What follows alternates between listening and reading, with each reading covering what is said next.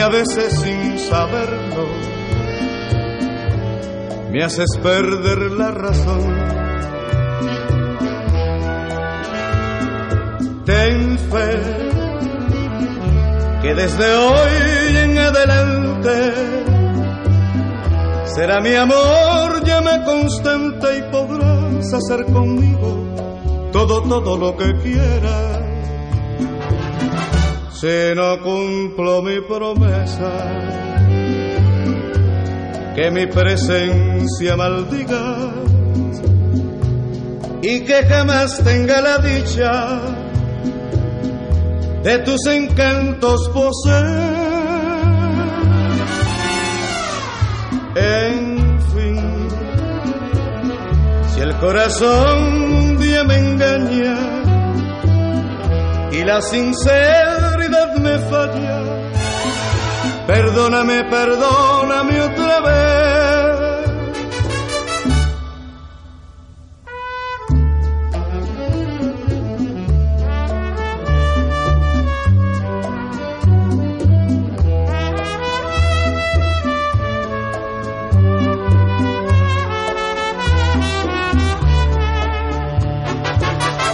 Si no cumplo mi promesa que mi presencia maldiga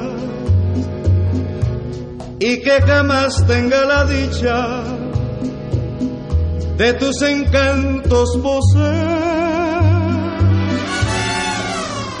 En fin,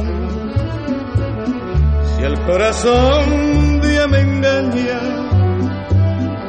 y la sinceridad me falla, Perdóname, perdóname otra vez.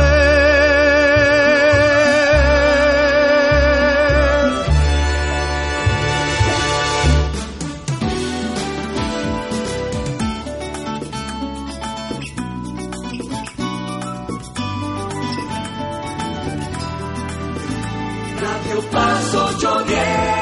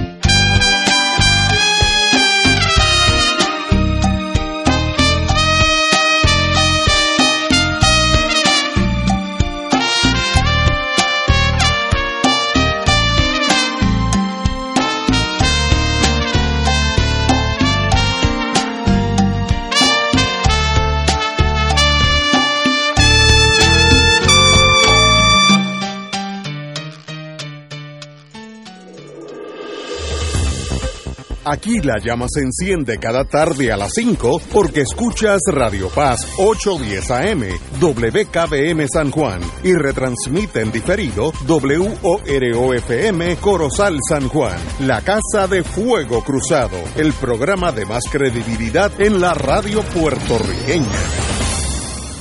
Esta emisora y sus anunciantes no se solidarizan necesariamente con las expresiones que escucharán en el siguiente programa.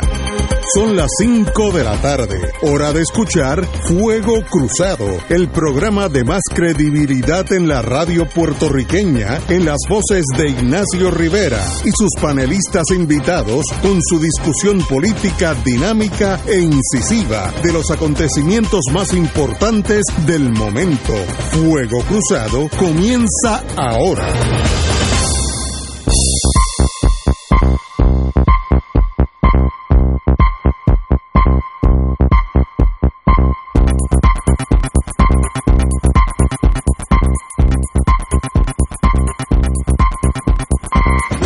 Tardes, Voy Sangueros de Fuego Cruzado. Estamos aquí hoy martes, eh, a ocho días del gran cambio. Estoy hablando de Estados Unidos. Aquí ya pasó el cambio. O de la toma de la Bastilla, ¿no? O la toma de la Bastilla, una de esas dos. Muy bien. Yo ya yo tengo los rifles aceitados, así que si hay que... Oye, hay un rumor que tú vas para allá. Eh, en la clandestinidad. Va a llegar de noche. Eh, eh, un amigo mío. Pero asegúrate que el uniforme te sirva todavía. No, no, ahí, ahí tengo problemas. Pero un amigo mío, de esos amigos que yo tengo, me dijo: Espérate, antes que yo meta la pata, tú vas para allá yo dije, sí, sí, yo voy, pero ¿de qué lado? y ahí me desarmó porque no lo tengo claro. Yo creo que el lado oficialista no te quiere. Exacto. pero ahí estamos. Oportunidades solo tienes en el otro. A ocho días de que haya un cambio en, de gobierno formalmente en los Estados Unidos, el golpe de Estado que propició, se autopropició, eh, Trump no funcionó. Eh, ese era el plan, ese es mi entender de quedarse en el poder si los senadores o representantes hubieran cancelado todas sus vistas o se hubieran allanado a, la a la turba que entró, pues era un alto golpe como hizo Fujimori en Perú, así que eso no es la primera vez que se hace, pero no funcionó. Ahora el gobierno tiene literalmente 15.000 guardias nacionales de Washington DC, Maryland, Virginia, los estados que están al lado, eh, y 500 policías de, de Washington DC, Capitol Police, Secret Service y la policía de los estados, la State Police de Maryland, de Virginia y algunos de Delaware. Así que va a ser un estado, un, un momento que es difícil hasta de comprender la nación que siempre ha, ha dicho los cuatro vientos que es la cuna y el símbolo de la, democracia, tiene que juramentar un presidente con más de 20.000 efectivos armados. Eso pues no se da ni en, países donde hay guerras civiles, pero it is what it is. No estoy diciendo si es bueno o malo, estoy diciendo lo que está pasando. ¿Qué indica eso? porque eso me imagino que es bueno o malo. No, bueno no es. Eso, en Suecia yo no por eso. eso. no me digas que no es bueno o malo, porque... No, es malísimo. Demuestra la fisura socioeconómica de esa nación y racial. Y eso, de eso, a, aprender una mecha que cueste miles de vidas es, es, cuestión de un incidente. Cuando las cosas en, en el mundo militar es condition alpha, cuando están al punto de ebullición, cualquier cosa, un policía asustado o un loquito del otro lado, dispara cuando no debe disparar y ahí mismo hay una matanza, porque ya todo el mundo está dispuesto a, lo máximo. Así es que es una, una disyuntiva para Estados Unidos muy seria. Eh, y aparentemente, Ignacio, o sea, hay convocadas en los 50 estados marchas, contramarchas. Sí, con idea armada supuestamente. Según la inteligencia del FBI en las 50 en las 50 capitales de los Estados Unidos de todos los estados va a haber el equivalente a una marchita chiquita o uno no sabe. Bueno no pero puede ser violenta. Oye pero imagínate esto. Yo me, me pregunto esto sería tema para alguien escribir una novela Puerto Rico admitido a la Unión Norteamericana como Estado 51 o 52. Y entonces se apoderan del poder y consolidan su poder estas fuerzas que son eh, segregacionistas, que son fuerzas que discriminan, que son racistas, y entonces en un momento dado van a propiciar una invasión armada a la isla de Puerto Rico, Estado 51 o 52, para acabar con su población que es latina y es mestiza, para entonces ese territorio poderlo repoblar con gente blanca. No le des idea. ¿Ah? Aguanta, aguanta. Tú te imaginas. Aguanta, aguántate ocho días. Pero tú te imaginas a los que tú te quieres unir. No, no. Reconsidera, ¿sabes? No, no, es un, momento, es un momento difícil. Pero yo viví, como tengo más de 300 años dando bandazos por ahí, yo viví, cuando yo trabajaba para el gobierno federal, los, los años bien difíciles de los Black Panthers. Es la misma situación eh, racial, económica, pero fue bien, los Black Panthers cruzaron una línea y se tornaron eh, radicales, armados. Y yo me acuerdo una vez que yo vi en el Washington Post un ataque a un tribunal donde al juez le amarraron un shotgun con un tape por el cuello y, lo sacaron del tribunal así no sé qué pasó después de verdad que no no sé. No creo que le pasó nada al juez no creo. Pero yo vi después una vez que esa nación se sintió acosada por los Black Panthers empezaron a amanecer muertos los Black Panthers tanto así que queda uno o dos todavía presos. Los otros están enterrados así que pero fíjate qué diferencia aquí el guante de seda con, ah, lo que ha pasado en Ah, bueno, sí, sí, sí. Este, es que eso es lo peor. Eh, porque eh, han están cogiendo gente, pero oye, esto no es a lo, a lo a coger independentistas puertorriqueños o a, esto que tú hablas de los Black Panthers.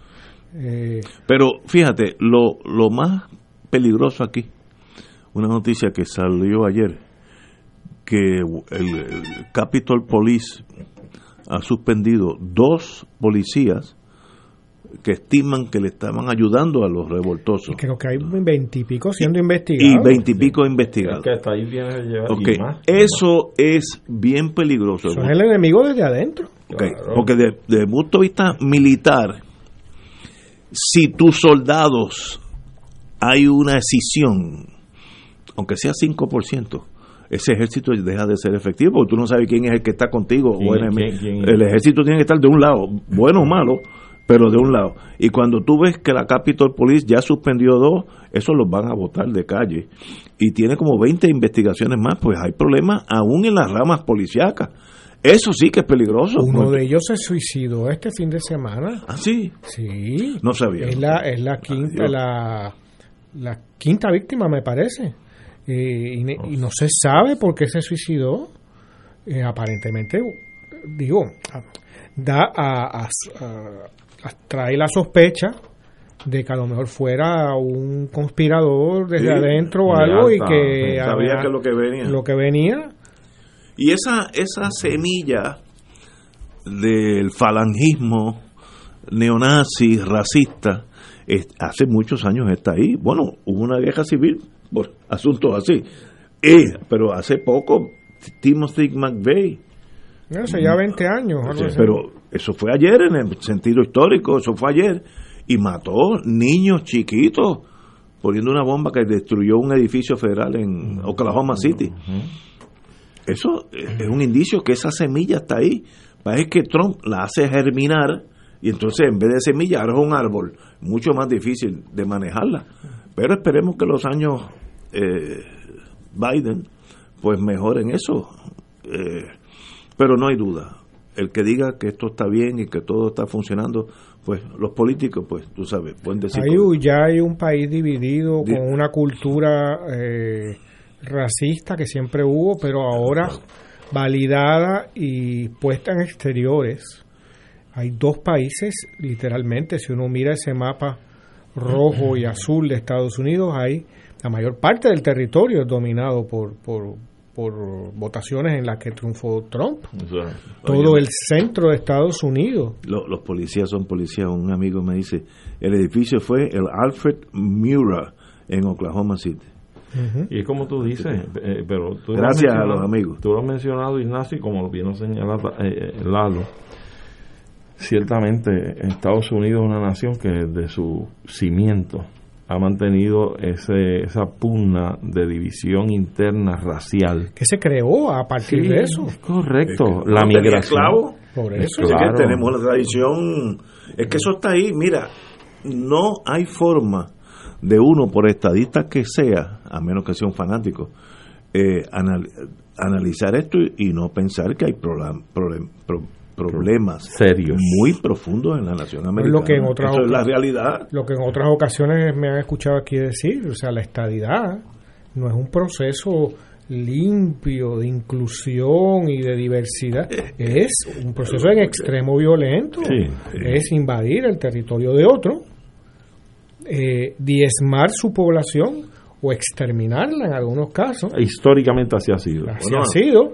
y fue lo que se intentó en Puerto Rico. Se intentó en Puerto Rico. También. A principio, lo que pasa es que en Puerto Rico, al ser insular, que es lo nuevo, eh, a partir del 98, tú era muy complicado sacar a la gente, porque no la podías desplazar en el territorio, tenías que sacarla físicamente. Empezaron a sacarse gente a Hawái.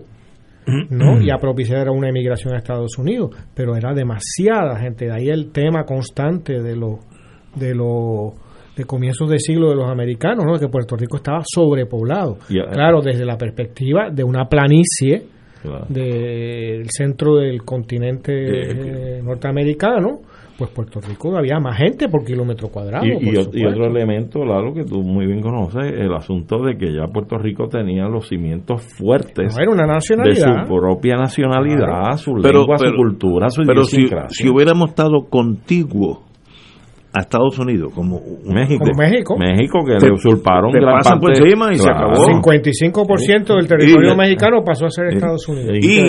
Y, por poco le llevan más.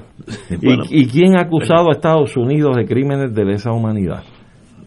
Pues no tan solo en esto del expansionismo, las invasiones a territorios, por ejemplo, en Medio Oriente, donde han, aniquilado poblados completos, estructuras históricas. Eso es uno de los problemas de esto que pasó cuando Biden habla, que a mí me pareció de una pusilanimidad terrible, o sea, no se puede hablar de lo sagrado con respecto al Congreso o la Casa Blanca, algo así. Ahí se han decidido el lanzamiento de bombas atómicas, exterminios, invasiones, eh, asesinatos. Crímenes. Eh, no, no tienen nada que ver con un espacio sagrado. Pero, pero para ello es la sede central de, de ese pero es un mito, Ignacio. Ah, no, no, bueno, es un paquete. que tenerlo claro. No, no, pero, pero es un mito que se crea para justamente para no ver la realidad que está detrás. Es como crear el mito del, del gran padre que tuvimos. Ese padre tenía otra, una familia paralela, este le pegaba a la esposa, a la primera esposa, eh, le engañaba, etcétera, pero creamos el mito del, del gran hombre para no ver lo otro. y entonces el país, desde adentro de Estados Unidos, ya no aguanta más no verse, porque tú tienes más de la mitad del país que no que, que no, ha, no se ha beneficiado de, de, esa historia.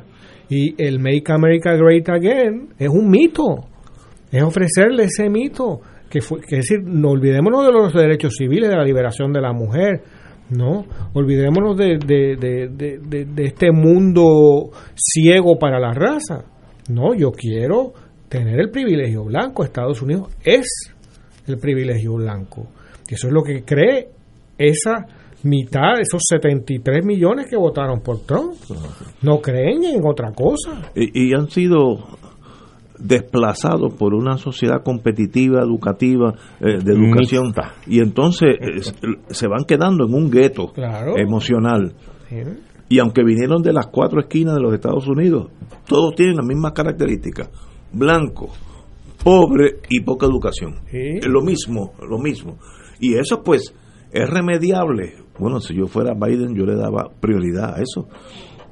Primero, la educación. La educación es lo mejor que le puede pasar a cualquier país, cualquier sociedad, cualquier barrio. Mientras más educada la gente, mejor se comportan. Eso, además que tienen más oportunidades de triunfar en la vida económicamente.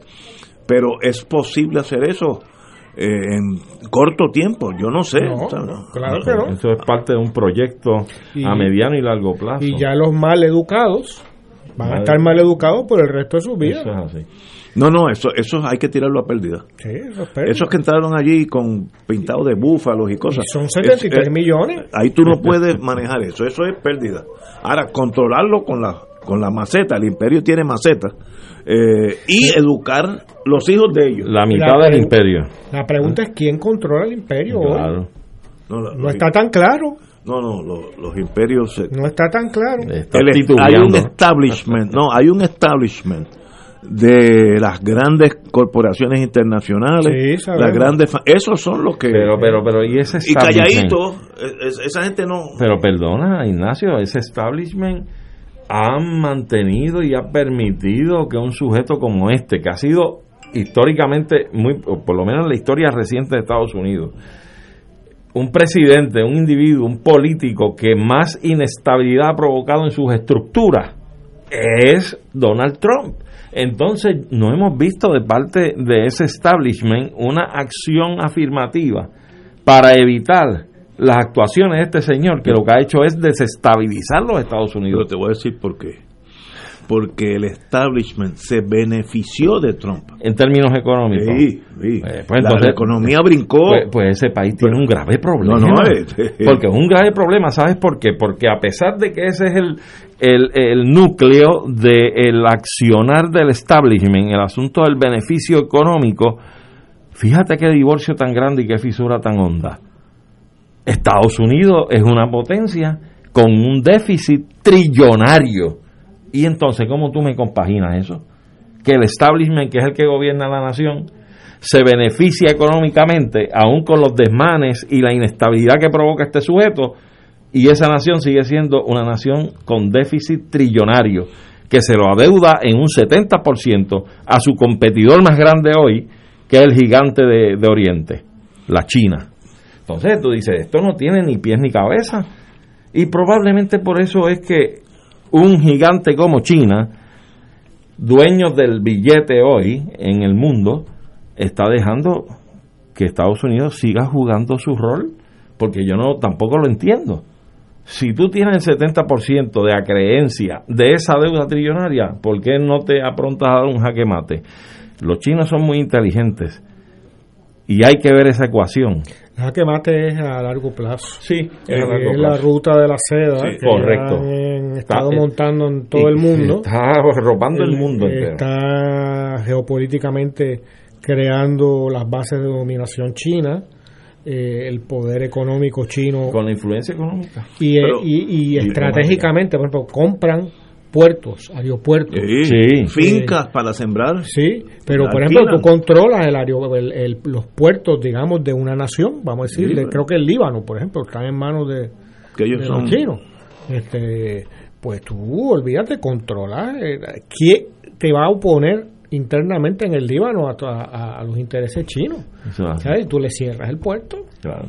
Pero es que los imperios tienen varias formas de funcionar. Una es solapadamente económicamente y es tan mortífero como mandar los Marines. Hace lo mismo. Lo único que no, no, no hay que matar a nadie a la soltada. Pero los matas de, hambre, de, Yo sé que en África, leí The Economist, en varios países han alquilado y le viene bien a esos países porque esos son terrenos agrícolas de excelencia que básicamente no, no son explotados. Y, y, y China lo que quiere es que sembremos papas o lo que sea, pero millones, millones de, toneladas. Ese es un sistema capitalista que está creciendo y ese es un nene grande, ya, ya es un teenager, ¿sabes? Y hay que tenerle miedo, pues empieza a hacer ejercicio y ya mismo va a tener más mollero que yo, tú sabes. Y eso es, pero es que esa es la vida. Los imperios nacen y mueren. Correcto. Cuando nosotros éramos los españoles, eh, pues, ¿quién hubiera pensado que España hubiera sucumbido? Era imposible. Yo vi una película por la televisión española de un, un, regimiento, no, como un batallón, eran pocos, 200, 300 españoles, que fueron olvidados en las Filipinas. Cuando se cae el imperio, se quedan allá en, varado, sí, varado, defendiendo la, la bandera española que ya, no existía. Ya no estaba ahí. pero demuestra el colapso de un imperio. se lleva gente. Eh, y, no, no podían creer que los Estados Unidos ya hubiera tomado Filipinas. Eso, ese es el pasar de los imperios. Y algún día habrá otro imperio. Me da la impresión que China está ahí eh, jugando un juego, juego pegadito a uno en baloncesto. Pero eh, it is what it is. Así que, así que es la vida. Tenemos que ir a una pausa, amigos, y regresamos con Fuego Cruzado. Fuego Cruzado está contigo en todo Puerto Rico. Hermano y hermana de Radio Paz, te saluda el Padre Milton. Recién hemos terminado nuestro Radio Maratón de Radio Paz 2020, un adviento en clave misionera. Y como nos dice el versículo que nos guió durante toda la semana de Mateo 7:7, pidan y se les dará, busquen y hallarán, llamen y se les abrirá la puerta. La providencia de Dios se ha manifestado a través de los donativos que ustedes hicieron llegar, logrando una cantidad histórica en un Radio Maratón de Radio Paz. Les recuerdo a aquellos que están recibiendo la boleta en su casa, devolverla con su cheque o su giro postal para que la promesa se haga una realidad. Que el Señor le multiplique ciento por uno y sigamos celebrando juntos la misión de Radio Paz 810. Miércoles de Infoempresas a las 4 de la tarde. Con entrevistas e información con nuestros emprendedores y empresarios. No te lo puedes perder. Miércoles a las 4 de la tarde. Por aquí, por Radio Paz 810 AM y Radio Paz 810.com. Los espero. A mí me gusta mi pueblo. A mí me gusta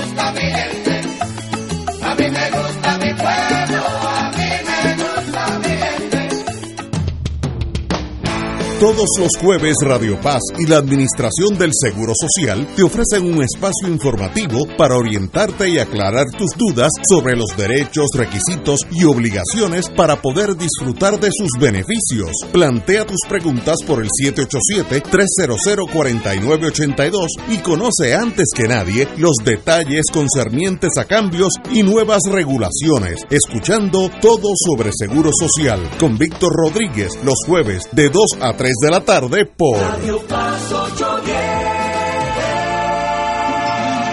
2.6 millones de autos en Puerto Rico, algunos de ellos con desperfectos.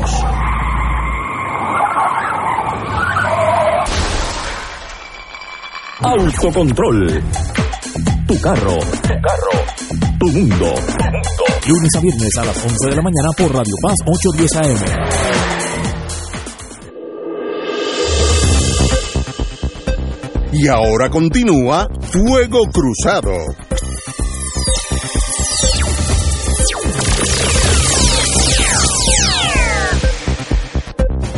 Bueno, amigos y amigas, eh, vuelvo a tocar un tema que para mí es muy emocional, ya que tengo bastante familia han sido policías, detectives, etcétera, etcétera, aquí y allá. Y ayer tuvo un caso donde tres policías murieron hay otro que creo que está herido seriamente. Eh, y eso pues es una tragedia bien difícil de prevenir, porque estos señores, yo me acuerdo, uno de mis in-laws, que era detective, dice, una de las cosas peores en Washington DC es la, las peleas de, de matrimonios en sus casas, que te llaman y tú vas allí eh, doña Chencha, este, ¿qué pasó? Llamó y el marido está borracho y uno va desarmado emocionalmente porque es doña Chencha que cada dos viernes llaman y un día uno entra allí y le pega un tiro al policía, ¿no? Por, porque uno no, no, no lleva el momentum de, de agresividad necesario. Aquí lo que pasó ayer es casi imposible de detener. Hay un choque de tránsito que pasa en Puerto Rico cinco veces al día, por lo menos. Y estos guardias están allí, van a, su, su, visión del hecho es un caso de tránsito más, que hay que hacer una querella, que iba por aquí y por la derecha y el otro dobló por la izquierda, ese tipo de cosas. Eh, y de momento esta persona sale con, con un rifle automático le dispara al primero que aunque tenía un chaleco. la bala de un M16 pasa al chaleco y lo mató en el acto casi y el otro también murió después eh, Así que eso es inevitable, pero un reflejo de la violencia en esta sociedad. El señor este era fugitivo, según tengo entendido, y corrió y se metió en Lloren Torres, que fue un error gigantesco de él, como ya sabemos lo que pasó. Eh, voy a explicar por qué.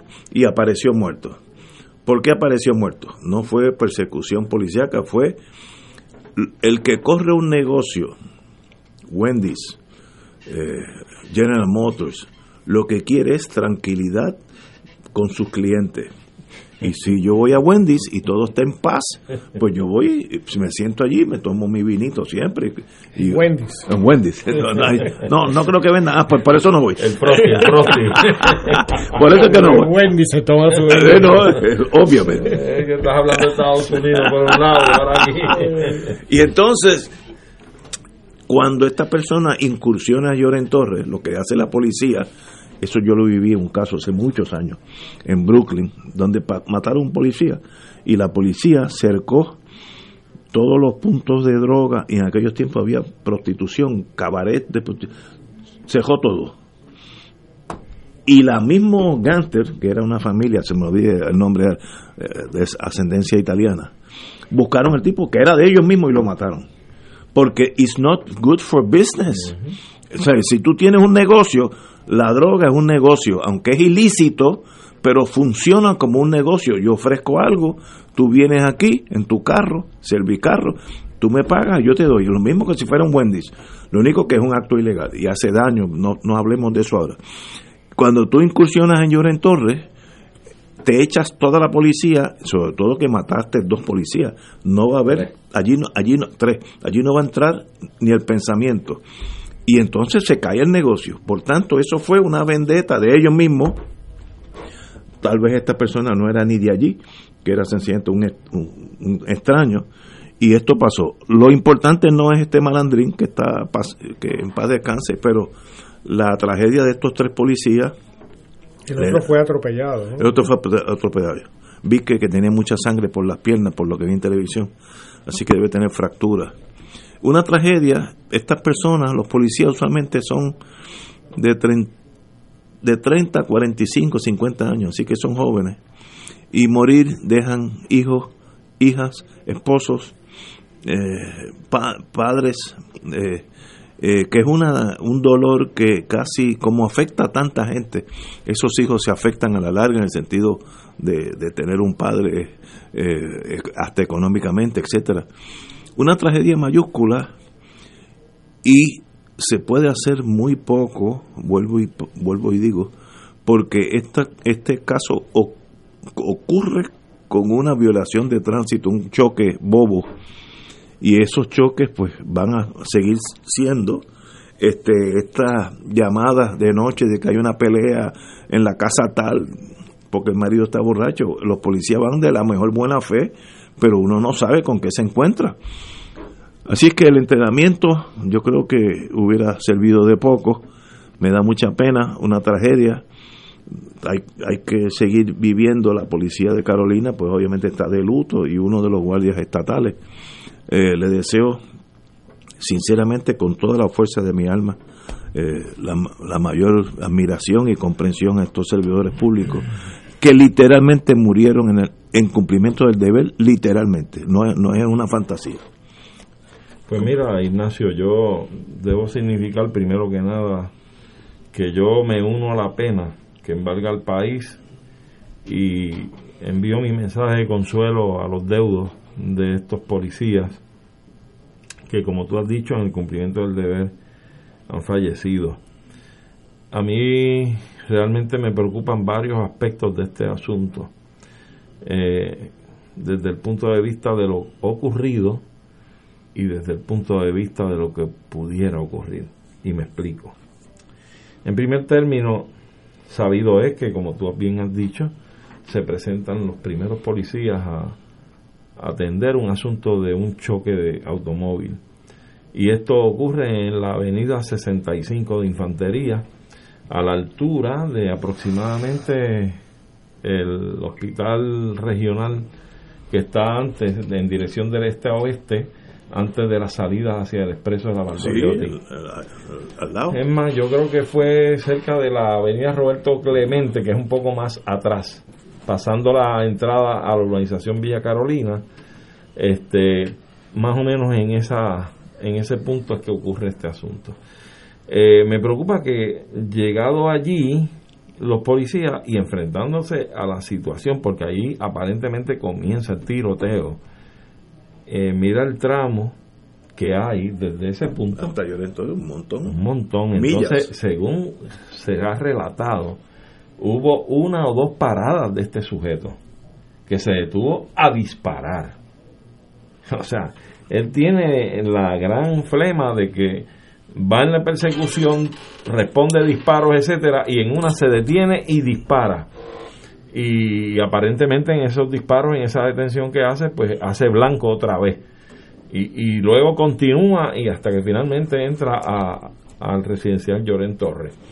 Pues mira, yo no sé si es protocolo, yo no sé, de hecho, si las bandas de comunicación de la Policía Municipal de Carolina. Se puede escuchar y se puede recibir en la estatal o en la de en la de San Juan o en la de Trujillo Alto, etcétera. Pues yo creo que debe haber algún tipo de enlace donde cuando estas cosas ocurren, mira, los helicópteros de la policía, si mal no recuerdo, deben estar ahí eh, al ladito, al otro lado del agua, donde está el centro de convenciones en el terminal que hay allí.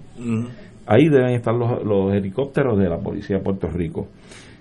No sé si allí hay un acuartelamiento de pilotos de esos helicópteros y si puede haber una comunicación efectiva a un incidente como este, donde evidentemente hay una agresión a disparos y una huida y persecución en automóvil, donde inmediatamente se active un llamado a un helicóptero a la policía y otras unidades de otras áreas. O sea, yo no sé qué pasó aquí, porque las unidades aparentemente llegan tarde. Este hombre le da el tiempo de llegar hasta Lloren, bajarse allí y internarse a pie. A mí lo que me preocupa, por otro lado, eso en términos logísticos, yo no soy policía, yo no, no, no entiendo estos asuntos, ¿verdad? Pero hasta donde tengo entendido me crean estas dudas, estas sospechas.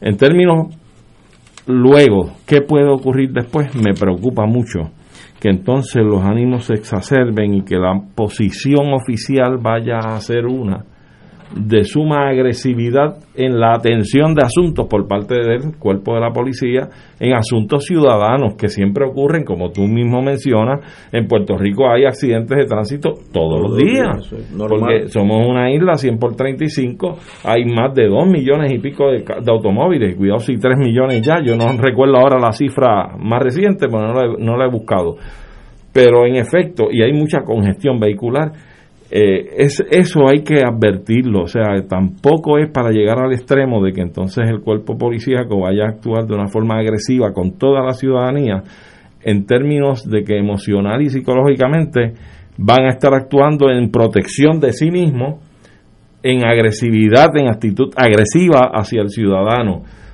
Es un balance bien fino el que hay que hacer, porque en efecto hay que preservar la seguridad de nuestros agentes de la policía en las calles, que son los que vigilan, son los que deberían ayudar más todavía a la ciudadanía, pero en fin de cuentas están para prevenir el crimen. Eh, pero aparte de todo esto, esto apunta y mete el dedo en la llaga de los factores reales de por qué la criminalidad está como está en el país y está sin erradicarse. O sea, aquí hay unas deficiencias, hay unas diferencias en términos económicos, sociales, que son los que siguen agudizando esto. O sea, el negocio de la droga es demasiado de millonario, o sea, un negocio mueve mucho dinero, mucho dinero. Y hay gente entregada a esto. Y entonces Puerto Rico es un país que no tiene control sobre sus costas ni sus puertos y no tenemos la autoridad ni podemos desarrollar una estrategia ni los recursos y ahora menos con la Junta de Control Fiscal para tener recursos adecuados de vigilancia, monitoreo Mira, a mí no me cabe duda. O sea, este negocito de la droga, de la guerra contra las drogas, es un negocio. Y el Estado se beneficia de ese negocio. Y cuando hablo del Estado, hablo de la posición oficial norteamericana, porque no nos podemos olvidar que George Bush padre, cuando fue director de la CIA, fue el que se encargó de hacer los negocios de cocaína por armas de fuego para los contrarrevolucionarios de, Nicaragua. Así es que este Estado norteamericano tiene las manos embarradas en este asunto de las drogas. Y para ellos es un negocio, porque si no, ¿quién fabrica los radares, las lanchas rápidas, los chalecos este, antibalas? ¿Quién hace todo esto? ¿Y quién se beneficia de todo esto? Esta es una guerra más. Estados Unidos es una economía guerrerista. Así que cuando está mal su economía, se inventan una guerra. Pues esta es una guerra que ha sido permanente. Entonces yo creo que nosotros debemos tener mucha más claridad en este asunto, meditar la cosa con más detalle y tenemos que empezar a forcejear en términos de cómo vamos a trabajar este asunto. Lo que pasa es que esto eh, no es tan sencillo. Eh, tú estar en, esta posición, enfrentándote lo que es a la guerra oficial contra las drogas, estarte enfrentando una mafia. Y eso es peligroso y eso es difícil y definitivamente nosotros tenemos que trabajar con este asunto y no puede salirse del radar, pero las deficiencias y las diferencias grandes en términos sociales y económicos siguen marcando los caminos tan distintos, los abismos enormes que existen en nuestra sociedad, que tenemos unos sectores que se dedican a este tipo de actividad criminal porque es la única forma de ellos poder subsistir en este país. Y la otra parte de nuestra población, pues paga las consecuencias. Y yo creo que nosotros tenemos que reenfocarnos como país a tratar de reestructurar unos cambios que nos lleven a un puerto mucho más feliz. Puerto Rico ha ido perdiendo demasiado de mucho de lo que fue a lo que hoy estamos viviendo, esta intranquilidad y esta inseguridad en las calles. Así que yo espero que no sea solamente una reestructuración de política pública en la Policía de Puerto Rico y en las áreas de seguridad, de palo y macana, sino que traiga otros elementos que sí son importantes para trabajar con el verdadero problema que enraiza y significa el enraizamiento tan profundo que tiene la violencia y el crimen en el país. Compañero Lalo. Pues yo creo que este es otro ejemplo más, otra dimensión más de una falta de proyecto nacional, de una falta de proyecto de país. Eh, durante la pandemia se ha hablado de la falta de efectivos policiales, de que la Academia de Policía no existe, de que no tienen eh, los recursos necesarios, que las patrullas, etcétera, son todas viejas y mal en mal estado. El equipo, sí. Eh, que estamos solos de noche, que hay en zonas no un cuartel policíaco, ¿para qué lo dejan abierto 24 horas si solo hay un retén? no tiene guardias, no tiene un patrullero que puede ir a, a ver justamente a la, a la persona que llamó por violencia doméstica. Y por eso hay una ola de asesinatos, de feminicidios, ¿no? De asesinatos de mujeres, entre otras muchas cosas. Todos sabemos que si a uno lo roban, es inútil acudir a la policía. ¿no? El, el, el, la razón de, de resolución, digamos, de, de, de, robos, robos a individuos, ¿no? Que te roben la batería del carro. Eso es casi, Debe ser menos del 10%. Oh, menos de eso. Tengo entendido, me lo dijo alguna vez un abogado, ustedes lo son, me lo pueden, a lo mejor saben de eso corroborar la, el dato, que actualmente era de en asesinato de un 10%, uno de cada 10 se, se, se dilucidaban. ¿Sabes? Si tú fueras un, un pelotero, y tú bateas 900%. Nadie lo ha hecho en la vida, o sea, es un buen negocio. Si tú fueras un baloncelista y de cada nueve tiros libres, tú tiras, metes nueve, que eso es posible, lo hacen algunos muy buenos jugadores, es de lo mejor. Pero aquí están matando gente. Mm. Este, tiene que pasar algo como lo que aconteció ayer, desgraciadamente, y aquí ni siquiera la policía se encargó de capturarlo. ¿no? Este, y tengo entendido que metieron cientos y cientos de efectivos policíacos en Lloren Torres para sitiar el residencial y no hallaron a nadie. Creo que todavía como que mantienen algún tipo de presencia. Este, no, en otras palabras, no hay un plan. Para añadirle a eso una policía que está haciendo, tiene un monitor que no cumple con lo que le proponen porque ahí esa policía solo es efectiva repartiendo golpes o reprimiendo a gente que no presenta peligro. Bueno, Lalo, recientemente, perdona que te interrumpa. No, no, adelante. El, el, el juez federal Helpi estaba en, en brote Sí. porque alegadamente de adentro de la policía hicieron eh, Eh, mentir, ascensos, sí. sí, con los ascensos fraudulentos, pues hay que llamarlo de esa forma, pues dice el juez, Pues- han hecho que el, que, que el administrador de la policía cometa fraude al tribunal. Pues ese es el asunto, o sea, no- lo que tenemos es un, un funcionamiento como siempre, y como siempre es que no funciona. Pero Y yo creo que- eso, eso No hay exigencia a ese cuerpo para que dilucide asesinato, no hay exigencia a ese cuerpo, ni se le ni se le proveen la capacitación, Exacto. la educación, El los equipo- recursos, eh, la, la inteligencia, lo que sea, la autonomía, la, el- el asesoría legal, ¿no? También cambiar el, el- el ambiente interno de ese cuerpo, porque nada más hay que haber pasado por un cuartel de policía, yo lo- por desgracia en mi vida he tenido que pasar por un cuartel de policía en alguna ocasión y estar en una zona de reclusión no nada agradable en la celda, ¿no? Y hay que ver lo que es eso. O sea, eh, eh, es un mundo eh, en donde ni la más básica higiene Es un submundo. ¿no? hay en ese cuartel de policía. Y no digo dentro de la celda, eso olvídate ni te cuento. Te digo fuera de la celda. El baño donde van esos policías a diario es un chiquero, ¿no? Este, entonces, ese es el ambiente. Ese es el ambiente y ahora para, para de- desin- de- desinte- desincentivarlos más y desmoralizarlos más, hay situaciones como esta que parece un golpe de mala suerte extrema, que hay un tipo que, es- que el tipo que choca es un prófugo y tiene un rifle de asalto en el, en el asiento del pasajero, tú sabes. y eso es bien difícil de Eh, evitar. Eso, eso es No es que es un golpe de, de, de fortuito. como tú irle a pedir eh, que te pares en- a la vera del camino y le pidas a alguien cómo llegar a la autopista y ese tipo está eh, robando un banco, ¿no? Y a lo mejor te pegan en su en su nerviosismo, ¿no? Te, te agrede o te dispara o lo que fuera. Mira, mira, la policía acaba de identificar al señor presunto agresor, 25 años, se llama tú. David Emanuel Rivera, residente de Ponce, no es de Llorens Es Torres. el fallecido que El- estaba eh, tiroteado. Exacto. Eh, eh, eh, fue encontrado sin vida, etcétera, etcétera. Eh, Todos eh, tuvimos 25 años y recordamos lo estúpido que uno puede ser a los 25 años.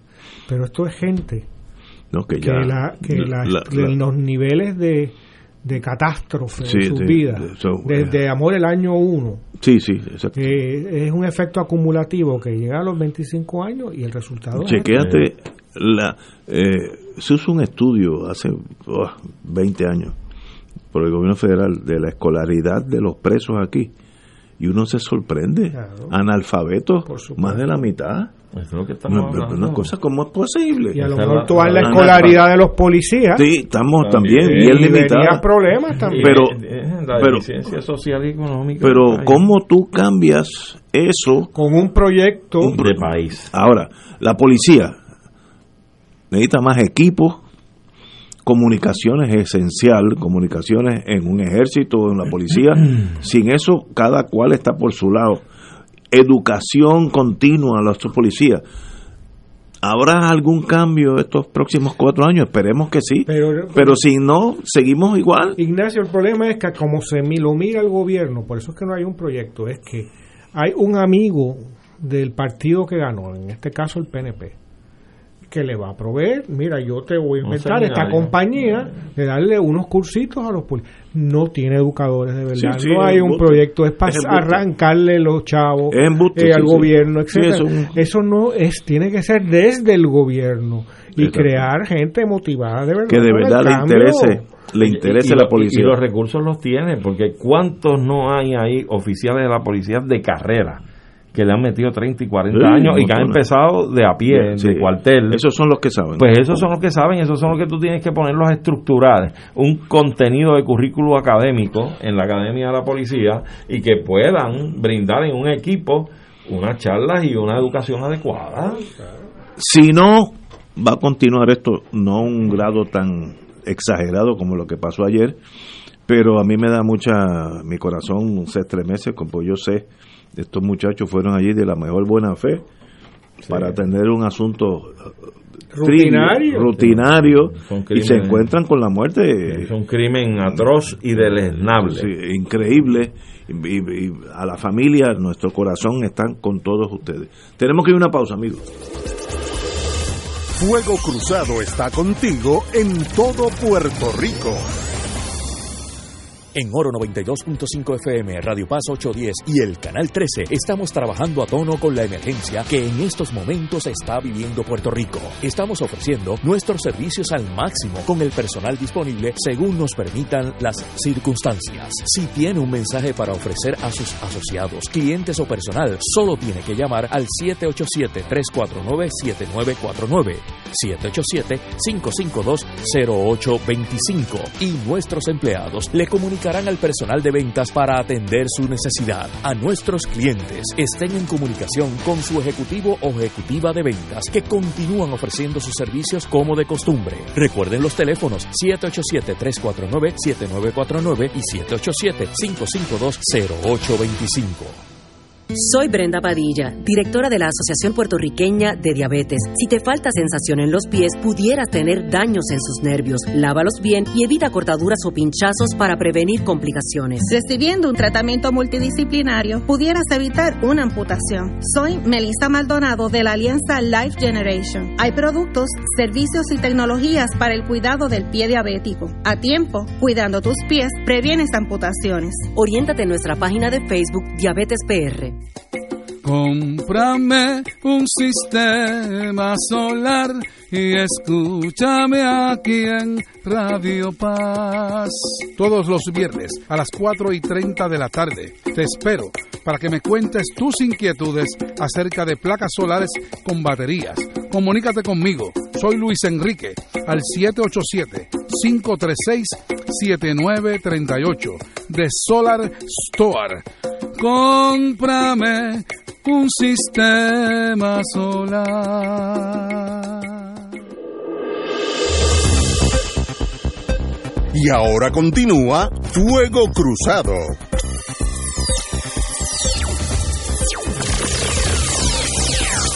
Amigos y amigas, hay una noticia aquí eh, que la voy a leer tal y como está para yo no meter mis emociones al principio. Uh, portavoces de la organización Juventud Progresista, no, no sé qué es eso. ¿Tú no sabes qué es eso? No, no, es que no, no, no sé ese outfit. Este, ese, yo nunca había oído de Juventud Progresista eh, como, como organización. Exigieron que el nuevo presidente del Senado, José Luis Dalmao, cancele de manera inmediata el contrato de servicios profesionales del ex convicto por corrupción, Fernando Tonos, quien fuera contratado por el senador, por el senador, por el distrito de Carolina y portavoz de la mayoría de ese cuerpo, Javier Aponte Dalmao. Eh, Oye, pero esa, esa juventud debió haber sido la que le exigiera a Rivera Chat que eliminara los contratitos los amigos. pero, es que, no, no, no, no, se había forjado, no se había constituido. Esa es la única explicación. Bueno, pues que pidan ahora que se investiguen todos los de los pasados también. Cito. Es una falta de respeto al pueblo de Puerto Rico que el Senado del Partido Popular contrate a este individuo que fuera convicto por el mal uso de fondos públicos en la Asamblea Legislativa. Ok, vamos, voy a parar. Eh, voy, a, voy a parar. Eh, yo creo que una de las cosas que, que todos sabemos y todos esperamos, y yo en esto, Lalo ha hablado de esto mucho más que yo aquí, eh, es que Puerto Rico necesita un nuevo amanecer, una nueva esperanza. Yo creo que los, los dos partidos que surgieron como de la grama, eh, Dignidad, y Victoria Ciudadana, eh, es un reflejo de que el pueblo está buscando otras alternativas. ¿Cuáles? Pues no están claras, pero eso a la larga se aclara. Y ese nuevo amanecer choca con esta noticia el juramento de este, este senador Fernando Torres. eh, exacto.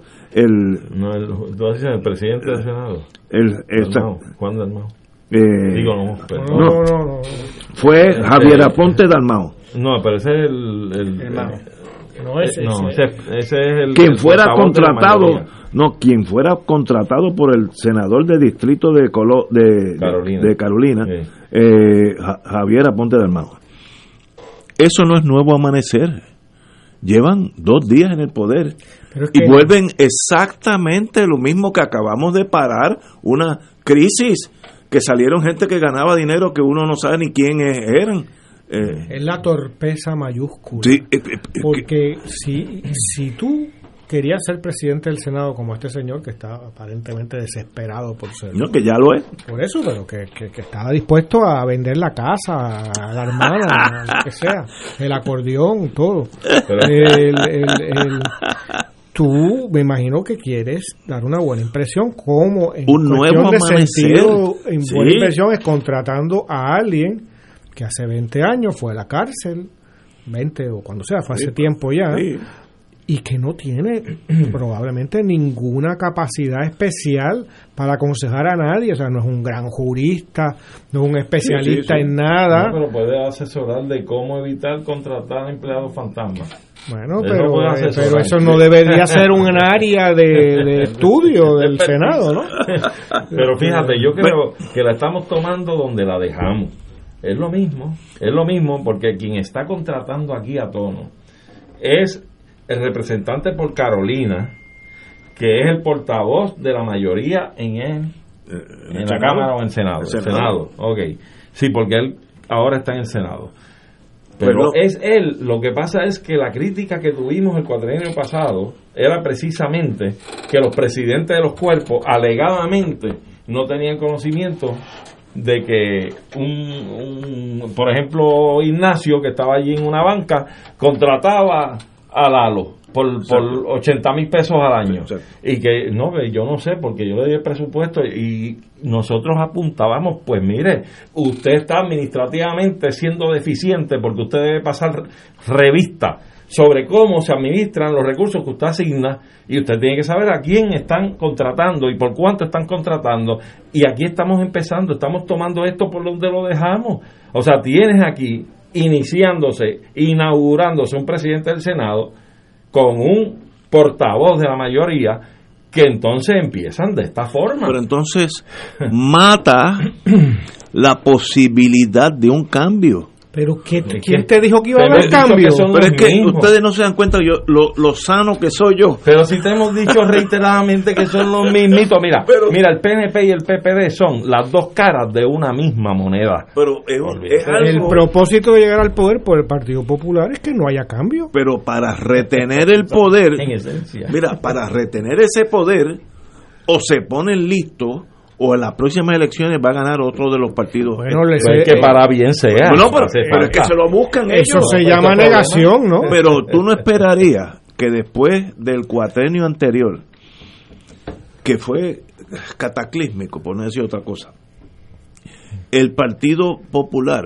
que lleva una rachita mala, como dicen en el campo, hace tiempo, hubiera comenzado con un nuevo amanecer, una nueva esperanza. Presupone, presupone, uno, una inteligencia que aparentemente no está ahí.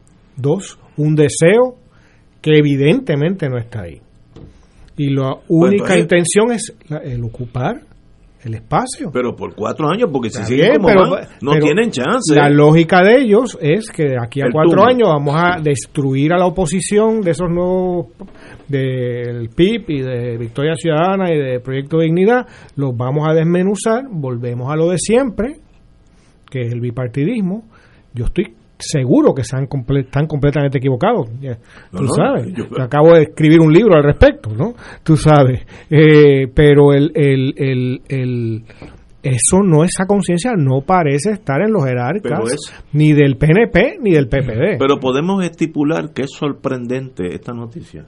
Bueno, es sorprendente si fuera gente que tu, tuviera un, hubiera mostrado un nivel de compromiso, cambio con el país que no lo ha mostrado. a mí, a mí me deja, porque yo digo, yo no sé, tal vez el problema soy yo. Pero mira, yo hubiera, yo hubiera puesto dinero a que eso no era posible. Dinero mío. Es que no puede ser porque le hace daño a ellos mismos. Tú eres bien racional, pero no es de extrañarte. ¿Tú sabes por qué? Porque pasadas las elecciones eh, yo vi el espectáculo por la televisión de este señor Carmelo Río. ¿Tú sabes qué hacía? Abogando por la cuestión de la selección de los próximos presidentes de Cámara y Senado, que había que aliarse y tenían que entrar en componenda las delegaciones del Partido Popular y PNP. Fíjate, ¿Para qué? Para no concederle terrenos y espacios a las oposiciones. Sacaron de la Comisión Estatal de Elecciones a todos los demás, partidos que quedaron inscritos. Eso, es un caso tan y tan inconstitucional. Es como tú tener eh, cinco equipos de béisbol, pero los únicos que pueden ir a la Grandes Ligas son estos dos.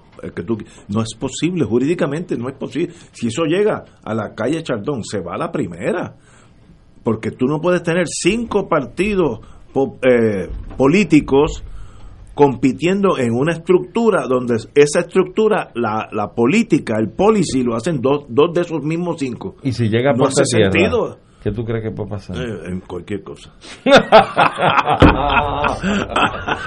Ese problema grande que tenemos. Se los van a desaforar ustedes, cuidado. No, yo he dicho nombre yo, como decía por ahí un programa. Señores, tenemos, vamos a una pausa. Tenemos aquí a alguien que yo admiro mucho. Eh, no, no necesita introducción, pero su apellido es Fontanet. Vamos a una pausa. Fuego Cruzado está contigo en todo Puerto Rico. Hermano y hermana de Radio Paz, te saluda el Padre Milton. Recién hemos terminado nuestro Radio Maratón de Radio Paz 2020, un adviento en clave misionera. Y como nos dice el versículo que nos guió durante toda la semana de Mateo 7:7, pidan y se les dará, busquen y hallarán, llamen y se les abrirá la puerta. La providencia de Dios se ha manifestado a través de los donativos que ustedes hicieron llegar, logrando una cantidad histórica en un Radio Maratón de Radio Paz. Les recuerdo a aquellos que están recibiendo la boleta en su casa, devolverla con su cheque o su giro postal para que la promesa se haga una realidad. Que el Señor le multiplique ciento por uno y sigamos celebrando juntos la misión de Radio Paz 810.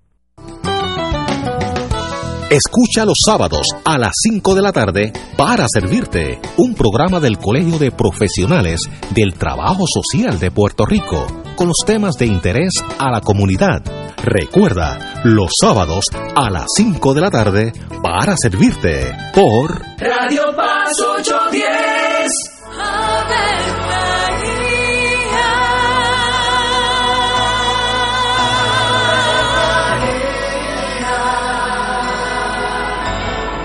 El ángel del Señor anunció a María. Y ella concibió por obra del Espíritu Santo. Dios te salve María, llena eres de gracia, el Señor es contigo. Bendita tú eres entre todas las mujeres, y bendito es el fruto de tu vientre Jesús. Santa María, Madre de Dios, ruega por nosotros pecadores, ahora y en la hora de nuestra muerte. Amén. He aquí la esclava del Señor. Hágase mí según tu palabra. Dios te salve María, llena eres de gracia, el Señor es contigo. Bendita tú eres entre todas las mujeres y bendito es el fruto de tu vientre Jesús. Santa María, Madre de Dios, ruega por nosotros pecadores, ahora y en la hora de nuestra muerte. Amén. Y el Verbo se hizo carne. Y habitó entre nosotros. Dios te salve María, llena eres de gracia, el Señor es contigo. Bendita tú eres entre todas las mujeres, y bendito es el fruto de tu vientre Jesús. Santa María, Madre de Dios, ruega por nosotros Ruega por nosotros, Santa Madre de Dios. Para que seamos dignos de alcanzar las promesas de nuestro Señor Jesucristo. Oremos.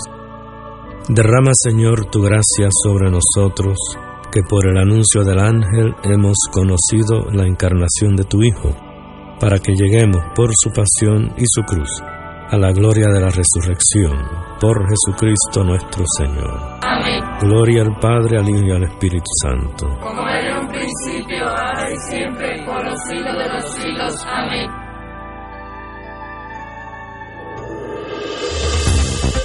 Aquí la llama se enciende cada tarde a las 5 porque escuchas Radio Paz 810 AM, WKBM San Juan y retransmite en diferido WOROFM Corozal San Juan, la Casa de Fuego Cruzado, el programa de más credibilidad en la radio puertorriqueña.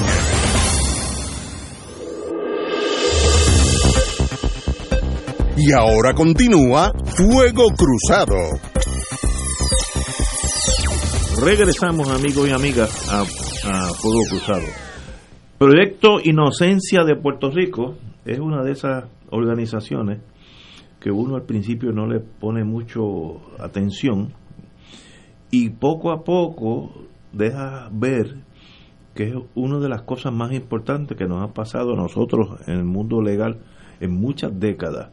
Y tenemos aquí a su director o su forjador, el decano eh, de, de la Interamericana, Julio Fontaneta, quien te felicito por tu gestión y qué bueno que estás aquí con nosotros. Gracias Ignacio por la invitación, Arturo, Eduardo, que es un placer verte acá. Igualmente. ¿verdad? Bueno, ¿qué es el proyecto Inocencia? El Proyecto de Inocencia de Puerto Rico es esta organización que se fundó en la Facultad de Derecho de nuestra Universidad Interamericana, que es para estudiar reclamos de personas convictas que siempre han planteado su inocencia. Nunca se quedaron culpables, litigaron el caso, siempre plantearon que son inocentes y que existe una evidencia nueva que puede establecer su inocencia. Particularmente, en los casos, esa esa prueba nueva es una evidencia biológica que cuando fue ocupada hace 10 o 15 años, como son los vellos, los fluidos, el sudor, la sangre, no se hacía la prueba de ADN. No, no existía tal. No, no se hacían, no, no, no exist- bueno, existían eh, eh, no tan sofisticadas ni con la precisión actual. Veo. Entonces, pues, eh, como esa evidencia se ha guardado en Puerto Rico, yo quiero reconocer y lo hago siempre al Instituto de Ciencias Forenses, que sin tener la obligación de guardar esa evidencia, la han guardado por 20 años, 30 años y está accesible para estos casos. Así es que se aprobó una ley, que es la ley 246 en el 2016, que nos permite acceder a esa prueba, extraer el ADN de esa evidencia que está bajo la custodia del Estado que se utilizó en el juicio y compararla con el ADN de los de las personas convictas y así establecer que ese cabello que se dijo que era del acusado no es de él, es de otra persona, es decir, el verdadero asesino, el verdadero agresor sexual. Wow. Y en, en estos días hubo un caso de una joven que también estuvo un caso de asesinato. Sí, sí, Ashley Torres Feliciano, que es un caso distinto a los, a los que vemos tradicionalmente. Porque este fue un caso que nos llega a nosotros porque había unos testigos que se estaban retractando, que descubrimos que el Estado suprimió evidencias culpatorias Wow. que probaba su inocencia. Lamentablemente el Supremo no, no le dio tanta importancia. Digo, evidencia culpatoria fue suprimida, pero es prueba acumulativa. Así es que lo que nos quedaba era el indulto. Hablamos con la gobernadora que estuvo muy receptiva a este caso, que entendió que esta niña de 16 años, que fue juzgada como adulto desde el día número uno, sin ninguna vista de renuncia, juzgada como adulto, sentenciada a 111 años de cárcel. Mientras que el que asesinó a su hermano le impusieron únicamente 11 años de cárcel. Una gran disparidad, pero sobre todo, independientemente de la prueba exculpatoria que existía, yo creo que el caso de Ashley eh, eh, lo que plantea es que tenemos que repensar esa ley de menores, como una niña que fue agredida a los 14 años sexualmente y juzgada como adulta a los 16 años puede ser sentenciada a 111 años No, no, de cárcel. En el Bárbaro. mundo occidental debe presentar grandes cuestionamientos y preocupaciones.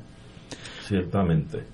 Ciertamente, Julio, y, y yo creo, de hecho, el proyecto Inocencia eh, ha resonado últimamente por el caso que tú mencionas de Ashley, pero también ha tenido otros casos muy exitosos, como el de Los- tres. Los de inocentes de Aguada, que es el caso, Correcto. ¿Verdad, ma? Pero El de de hecho ahí, también fue a través de la prueba de ADN, De ADN. Que pudo demostrarse que no fueron las personas que estuvieron allí y que cometieron los hechos. Es correcto, y eso pues ahí hubo una moción de juicio, se concedió y el Estado archivó los casos. Se dieron cuenta que no que la- eso eran tres inocentes que no había prueba.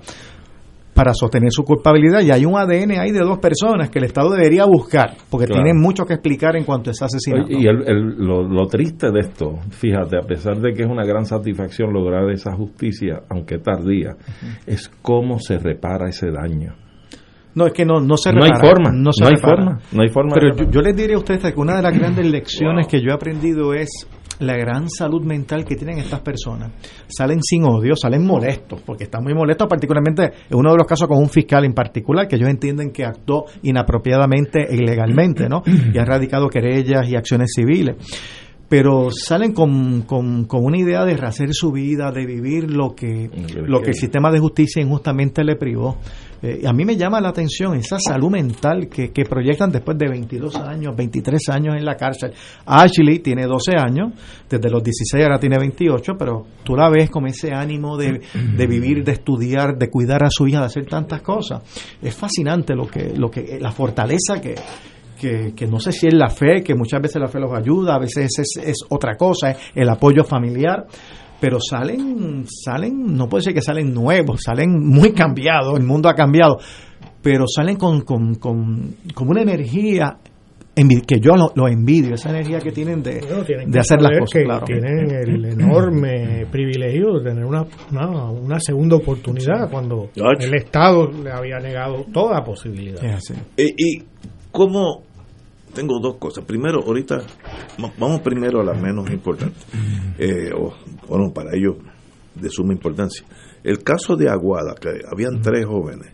Eh, ¿Cuáles son los hechos? Yo los recuerdo en la prensa, pero de eso hace muchos años. Mira, un caso terrible que yo me acuerdo que ese caso aconteció cuando yo era un muchachito, que era que esta jovencita supuestamente fue secuestrada, Y la viola. violada y sodomizada por estas tres personas, que los tres la violaron, las tres lo sodomizaron y los tres le dispararon un tiro cada uno. Esa era la prueba que el fiscal del caso presentó. La mataron, en otras palabras. Sí. Wow. Y entonces habían dos testigos supuestamente oculares que vieron todo, eh, pero no participaron. Esos dos testigos tenían un común denominador. Los dos tenían casos pendientes y el fiscal Rodríguez Díaz le, le ofreció inmunidad a cambio de que testificaran que vieron ese incidente y a ellos no los acusaron de nada. Y así pasó, fueron testigos y yo vi la yo leí la transcripción. Yo primero debo admitir que no sé cómo ese jurado los encontró culpables porque la prueba era increíble. Hasta la propia patóloga dijo ni de que si su vagina ni su ano eh, reflejaban una, eh, la condición de que había sido penetrada eh, tanto por el ano como por la vagina. O sea, hasta ni esa prueba era, se, se, se- se podía corroborar el testimonio de los testi- de estos dos supuestos testigos oculares. Por otro lado, lo- la- ellos dijeron que fueron tiros de contacto y eran tiros a distancia. Todo esto en el protocolo de autopsia. Tuvieron grandes abogados los tres, pero el jurado, porque hubo mucha presión mediática. Sí, sí. eh, Un hubo caso mucho- bien sí, sonado. era año eleccionario, el secretario de Justicia tenía ambiciones políticas eh, que después se le dieron y que un poco también había presionado para que, que ese caso se adjudicara. Yo creo que hubo una gran contentura del país cuando fueron encontrados culpables, porque todo el mundo pensaba que eran culpables por la... la, la por- nadie sabía lo que, lo que estaba aconteciendo en el juicio, pero todo el mundo quería que a esas niñas se le hiciera justicia. Lamentablemente no se da cuenta después que esto fue una gran injusticia. Ya a los dos, a los dos años, esos dos testigos ya estaban diciendo no, esto es mentira, queremos retractarnos, a nosotros se nos presionó, se nos amenazó, que si no declaramos se nos acusaba de estos otros delitos. A los dos A años. los dos años se le dio un nuevo juicio. eh, a base de ese testimonio después el apelativo revocó y otro y después hubo eh, una eh, otros procesos apelativos y de revisión hasta que por fin se aprueba la ley 246 en 2016 y me permite a mí acceder a una evidencia biológica que era había eh, lo que era esperma eh, esperma en, en, un, en una especie de servilleta y había una ropa interior también se le- y estaba en la escena se les trajo el ADN y no era ni del acusado ni de la víctima ni de ninguno de los tres acusados O sea, era evidencia no. plantada. Y el Estado representó de que esa evidencia, Wow. ese esperma era de esos muchachos, ¿verdad? Entonces, claro, esa era la autoridad del Estado. Y ese, eso pasó, ¿verdad? En ese caso que fue terrible, terrible. Increíble. Y así en todos los casos. Ahora tenemos un caso que es de Eduardo, Eduardo Correa, que estamos en espera de que después de cuatro años resuelvan el caso. Un nuevo juicio, mira este caso, este otro caso fascinante. Están ventilándose este juicio en Arecibo.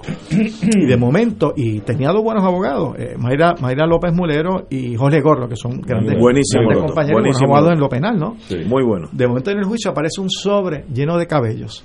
Y el fiscal dice, ¿qué es este, qué es este sobre? ¿Verdad? Y un fiscal serio. Yo estoy, estoy seguro que él no tenía la menor idea, pero esos sobres grandes que hay en los casos aparece. Entonces, lo- la defensa dice, no juez, perdóneme, esos cabellos, según su- surge del, ¿verdad? de la información, fueron levantados en el cuerpo de la víctima. Un asesinato terrible, una mujer que fue apuñalada múltiples ocasiones, le pusieron flores, ¿verdad? Y, y se fueron la persona que la asesinó, las personas que la asesinó. Entonces, ¿qué sucede? En su cuerpo se levantaron unos cabellos. Y esos cabellos eran los que estaban en ese sobre. Entonces, ¿qué hace Gordon y qué hace Mayra López? Bueno, vamos a pedirle, señoría, a la jueza en ese momento, vamos a extraerle el ADN a, ese, a, ese, a esos cabellos, a ver si son de la víctima, a ver si son de ellos dos, o a ver de quién son, porque evidentemente esos cabellos tienen que ver con lo que pasó esa noche o esa madrugada. La juez, que era un asunto, esto era un asunto novel, hace 10 años, ¿verdad? 15 años, la juez no supo, a mi juicio, no supo manejar el asunto. Dijo, fiscal, ¿usted va a presentar esos bellos en evidencia? No, pues entonces, pues no hay nada que discutir y se acabó el asunto. ¿Ok? Salen culpables o sentencia. Entonces, claro, a la, a la luz de la ley 246, que nosotros pedimos? Que nos den acceso a esos cabellos. El Estado se opuso, primero se habían allanado, hubo un cambio de gobierno en el 2016, una nueva Secretaría de Justicia se opuso a que se hiciera la prueba. Estuvimos litigando dos años para que se hiciera la dichosa prueba. Se hizo la prueba después de dos años de litigación muy contenciosa, porque la juez entendió, oye, pero la ley, la ley 246 es para que estos casos, precisamente donde esa evidencia puede esculparlo, se hagan estas pruebas. Se hizo la prueba. Y adivinen qué. Los cabellos, algunos son de la víctima, otros son de una tercera persona que no es el acusado, no es el convicto, es del asesino. Esos cabellos son del asesino o la asesina. Pero ¿qué sucede? Pues bueno, ya estamos pidiendo una moción de juicio hace dos años y estamos esperando que el Tribunal de Primera Instancia de Arecibo ya nos conceda el nuevo juicio para que un jurado nuevo pueda valorar esa evidencia y decir, a esos cabellos son del asesino, no son de este señor que no tiene nada que ver con los hechos, que tiene hasta una coartada, que, que no conocía a la víctima, es decir, es un caso, de todos los casos del proyecto de inocencia, este es el caso más contundente. Es una pena que este- llevemos cuatro años litigando este asunto en lugar de ya haber sido escarcelado, estar bajo fianza en espera de un Bueno, nuevo y merecido juicio. Y ahora, eh, eh, mucha gente no va a entender, pero nosotros lo entendemos. Eh, ese caso presupone una dificultad en términos de, pues, la- hemos tenido el lockdown desde marzo del año pasado en adelante con las altas y bajas, ¿no? De las órdenes ejecutivas, pero sabemos que se afectó la funcionalidad del tribunal. Y, y radicaciones por SUMAC, en ese caso que es tan antiguo, me imagino que no la oía.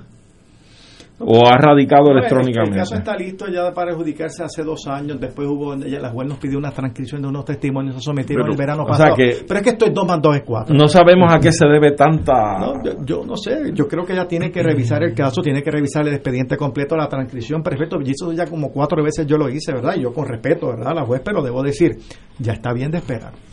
Y si no va a dar razón, que no dé la razón, yo voy a apelativo, pero ya lo que no es aceptable es seguir esperando. Por eso. Mira, es que el mismo criterio que utilizó la juez para concedernos la orden es que si ese cabello no fuera del, esto justifica un nuevo juicio, que es el estándar para que se hagan las pruebas. Claro. Es el mismo estándar para un nuevo juicio, es decir, un jurado que probablemente sepa que esa, esos cabellos no son de este señor, va a encontrarlo no culpable, la decisión va a ser distinta. De eso es que se trata. Yo no estoy pidiendo que le encuentren inocente ahora, es permítanos un nuevo juicio donde él pueda presentarle al jurado esos cabellos que establecen que él no estuvo allí y eso además de una prueba coartada que tenía que presentar en el juicio.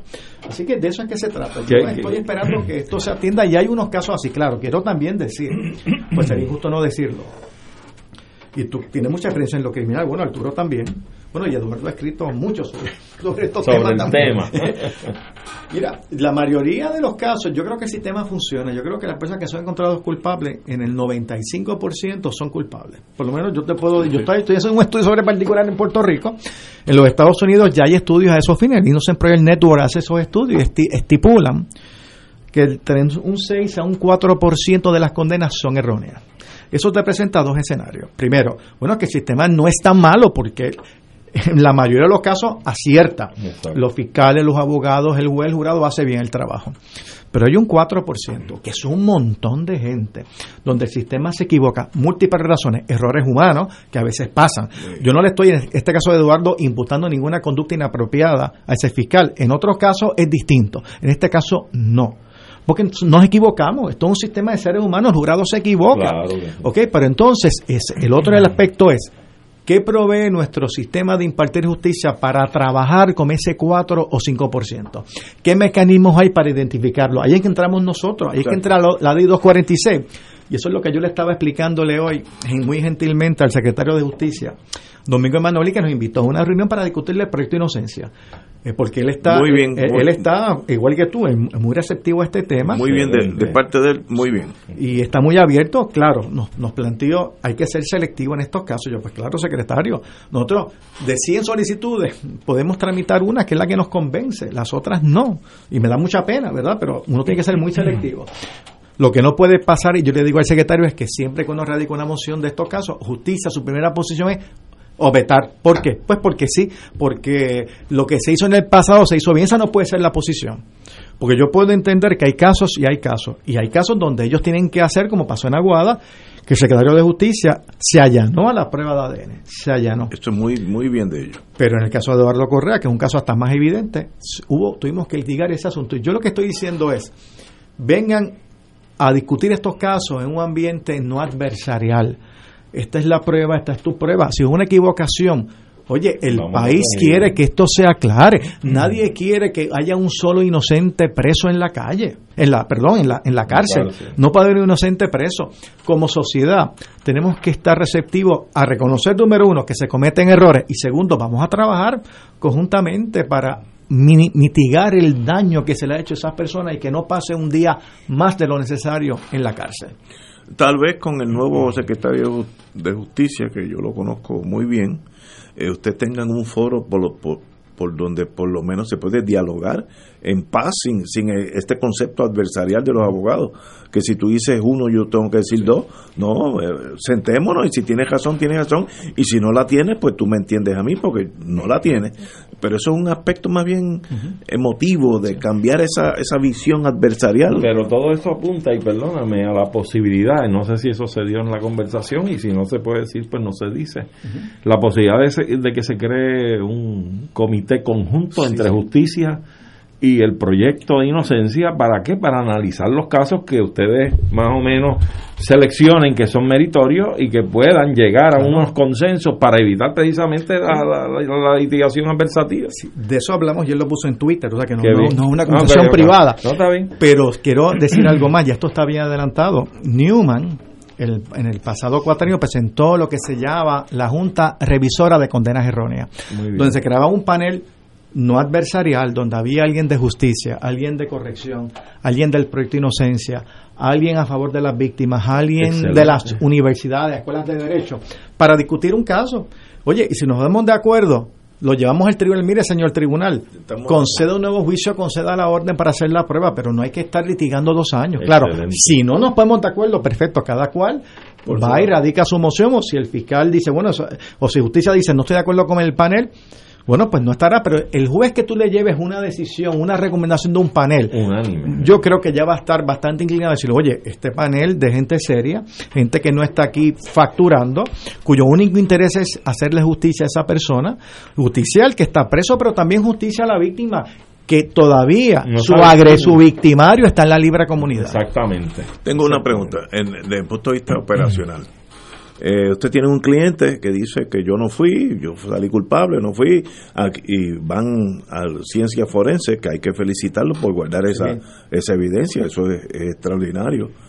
Y encuentran pues el paquete de evidencia donde tal vez eh, prueba mi caso. ¿Dónde va eso a examen? ¿En Puerto Rico, Estados Unidos? no, no, no. Nuestro laboratorio pero en, en ciencias forenses tiene Allí mismo, expertos, o sea, allí sí, mismo. tiene un laboratorio certificado. Bueno. Sí, a veces tendemos a menospreciarnos. No, que- Eh, Ciencias forenses tiene un laboratorio extraordinario, tiene un buen profesional a cargo del mismo, están con la licencia y sobre todo, como dije y reitero, ellos, mira, mira si, si es que hasta sentido común, ¿cómo yo voy a votar esta evidencia? Que quién sabe si en algún momento eh, va a ser relevante. Ahí está guardadita y bien custodiada. Y, y evidencia de hace 20 años está bien custodiada que se puedan hacer las pruebas correspondientes a los cabellos, a, la- a la- a- a los fluidos humanos. Interesantísimo. Así es que se hace aquí, eh, si es eh, cuando es nuclear, cuando es mitocondrial, que es cuando hay muy poca evidencia, Sale hay que afuera. hacerla fuera de Estados Unidos, pero inclusive ya se han conseguido fondos para que esas pruebas sean libres de costo, porque el Departamento de Justicia Federal también ha asignado un montón de dinero, porque nadie quiere que un inocente esté preso. Así que hay unas propuestas, las cuales el gobierno de Puerto Rico ha peticionado, y debo decir que en algún momento dado el dinero se ha perdido porque no lo han utilizado. No lo han utilizado para no hacer esas pruebas. Otro renglón No, no, no, más, sí, sí, otro sí. renglón No, más. Dios santo. Eh, Ay, Dios. Así que Otra instancia de eficiencia. No. ¿Cuántos casos existen en este momento que estén vivos? Vamos a ponerlo así. Nosotros tenemos, bueno, en el tribunal el caso de Eduardo Correa. Eh, uno. ¿verdad? Tenemos un caso, el de Trujillo Alto, que es un caso que también pedimos un indulto. Ese caso conseguimos un nuevo juicio en el Tribunal de Primera Instancia Carolina. El Tribunal Apelativo nos revocó, hubo una vista oral. Eh, el Supremo pues no expidió el y ahí estamos tratando de que el gobierna, bueno, la gobernadora o conmutara la pena o computara el mínimo para que la Junta de Libertad bajo palabra pudiera eh, pudiera evaluarlo. Pero un caso de tres asesinatos, ¿verdad? Un caso muy terrible, un caso de una madre y sus dos hijos, dos Ah, niños sí. que los pusieron en Ah, un sí, me acuerdo ese caso, sí, una cosa Oye, espantosa. pero yo te digo, Eduardo, yo te digo eh, a, los, a ustedes, ¿verdad? Ignacio, Arturo y, y Eduardo, yo no tengo duda de la inocencia de mi cliente. Una coartada extraordinaria. eh, a esa mujer se le levantaron también un cabello en la vagina que no era de él. No era de él, claro. No se pudo, por su pequeño tamaño, ¿verdad? No se pudo descartar que ella fuera la donante. No se podía concluir, pero no se pudo descartar. Pero ese es otro caso parecido al de Aguadilla, el mismo fiscal que investigó, la patóloga forense estaba con nosotros diciendo que este es un caso que fue una barbaridad. Lamentablemente lo que nos queda es en, en los indultos y la clemencia ejecutiva en este caso, pero Antonio Ramos para mí es una persona inocente que inclusive, ¿verdad? No, no voy a hablar en detalle de los casos, pero a veces yo tengo casos donde quienes me llaman son los jueces. Me dicen, oye Julio, tuve que sentenciar a un tipo porque el jurado lo encontró culpable, a un- ¿verdad? una persona. Y no, y no había forma de absolverlo perentoriamente, ¿no? Eh, lo tuve que sentenciar, pero me he quedado con, con eso por dentro. Algo malo. Y muchos de los casos que nosotros hemos investigado es porque los propios jueces que, que han sentenciado y que no tenían otra opción porque jurídicamente no podían, nos han dicho, por favor investiguen o reinvestiguen porque es que no puedo dormir tranquilo. Lo cual habla muy bien de la conciencia de ese juez, ¿verdad? Ciertamente. Eh, y mira, y en este caso de Ashley, me, me- bueno, no, bueno, me han dicho algunos casos, ¿verdad? La, la me, me contó que algunos jueces la han llamado para, para, para eh, entusiasmarla en cuanto a la expedición de algunos indultos o clemencias ejecutivas, jueces que también sentenciaron a algunas personas. Y eso también habla bien, habla, Habla bien, bien de los jueces o de los bien. fiscales que, han estado- que me dicen, mira, que me llamen, que yo apoyo esto, este, porque las cosas han cambiado. Pues ciertamente, yo, yo te, te pregunto ahora, Julio, tú eres académico eh, y con esta experiencia que has tenido en, en este proyecto, que es loable, y te felicito mucho, eh, yo pregunto ante esos incidentes que tú estás narrando, de jueces que pues, procesalmente no pueden hacer más nada. Un jurado lo encontró culpable, etcétera, etcétera, y tiene que sentenciar. Igual que ha habido fiscales que pues también tienen ese calcomillo de que contra aquí como que algo falló. Y ante la, la ley 246, el proyecto y esa realidad, entonces uno como que busca la lupa y busca las reglas. Sería propio ir fijándose ya en la posibilidad de hacer un estudio, un análisis de las reglas en esos ámbitos, porque razón. yo creo que ya está madura la cosa, porque esto no debería seguirse repitiendo. Tú tienes toda razón. Mira, el proyecto hace dos cosas. Primero, revisa casos donde ya, vi- donde ya ha habido condenas, pero también queremos identificar aquellas áreas que requieren legislación para minimizar las condenas erróneas. Uno de los temas es la evidencia científica, donde en Puerto Rico la evidencia científica, eh, el criterio de admisibilidad es que el juez entienda que es confiable y que lo ayude a adjudicar la controversia. Eh, la 702 de evidencia, que es una regla de un estándar muy flexible. Claro, esa regla eh, tenía una buena intención, que era que el litigante pobre en lo civil pudiera tener acceso a peritos que no fueran tan sofisticados, porque los peritos que tienen 7000 diplomas, que pueden cumplir con un estándar de, de, verdad admisibilidad más alto, pues van a cobrar mucho. Era para facilitar la litigación de ese litigante menesteroso, ¿verdad? De servicios legales o el, o el, el abogado que litiga contingencia pero eso no había que extrapolarlo a lo criminal. Entonces, un poco, un proyecto que el proyecto de inocencia eh, eh, defendió y que se logró la aprobación en la Cámara, no en el Senado, hace, ya yo hasta perdí la cuenta, hace ocho años, cuatro años, era de que en lo criminal se requiriera un criterio de admisibilidad más riguroso, que son los criterios de Daubert, que se utiliza a nivel federal para determinar si la evidencia pericial es admisible o no es admisible. Porque entonces ahí el juez puede decir, bueno, esta evidencia que tú me traes no es confiable. Te doy un ejemplo bien claro. La comparación microscópica de cabellos no es confiable. El FBI hace, hizo como hace 10 años un estudio que cogió mil casos, mil casos, donde ellos habían identificado que la prueba más fuerte contra el acusado fue que la comparación de los cabellos. Se levantó un cabello de la escena, y se levantó un cabello de la persona, se comparó y un perito del FBI dijo, es el mismo cabello. Por lo tanto, este fue.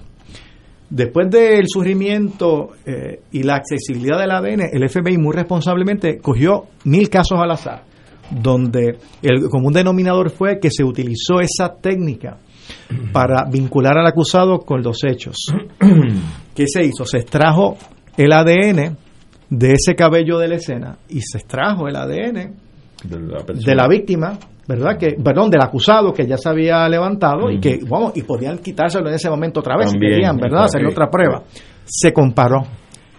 En el 90% de los casos, estoy hablando del 5, el 10 o el 20. 90. En el 90% de los casos era incompatible. O sea que era un 10% de coincidencia. Es correcto. Nada científico. Y entonces, ¿qué tuvo que hacer el FBI? Empezar a enviar cartas a los abogados de esas personas para que tuvieran conocimiento de esta prueba y ver entonces si se le concedió un nuevo juicio. Pero digo todo esto porque el tema de la evidencia científica eh, John, John, que se llama, ¿verdad? De, de, de poco confiable, basura, la, la, la prueba pericial basura, pues eh, se ha utilizado en muchos casos, como también lo del origen de los fuegos, lo de los bebés, los bebés que se, verdad, que se, Se que estremecen, se, se estremecen, las mordidas, para comparar la mordida de un acusado con la mordida de la víctima. La marca. Es correcto.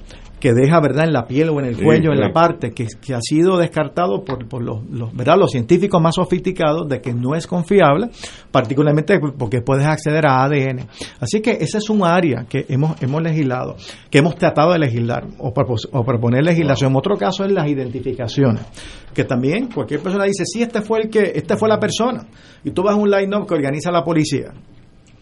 Y entonces pues identificas el número 4 porque era el más, ¿verdad? El más que se parecía, no es que era, el más que se parece a tu recuerdo. Entonces un poco se plantea, vamos a hacer un line-up, pero que no lo haga la policía, que lo haga el Instituto de Ciencia Forense, otra entidad neutral.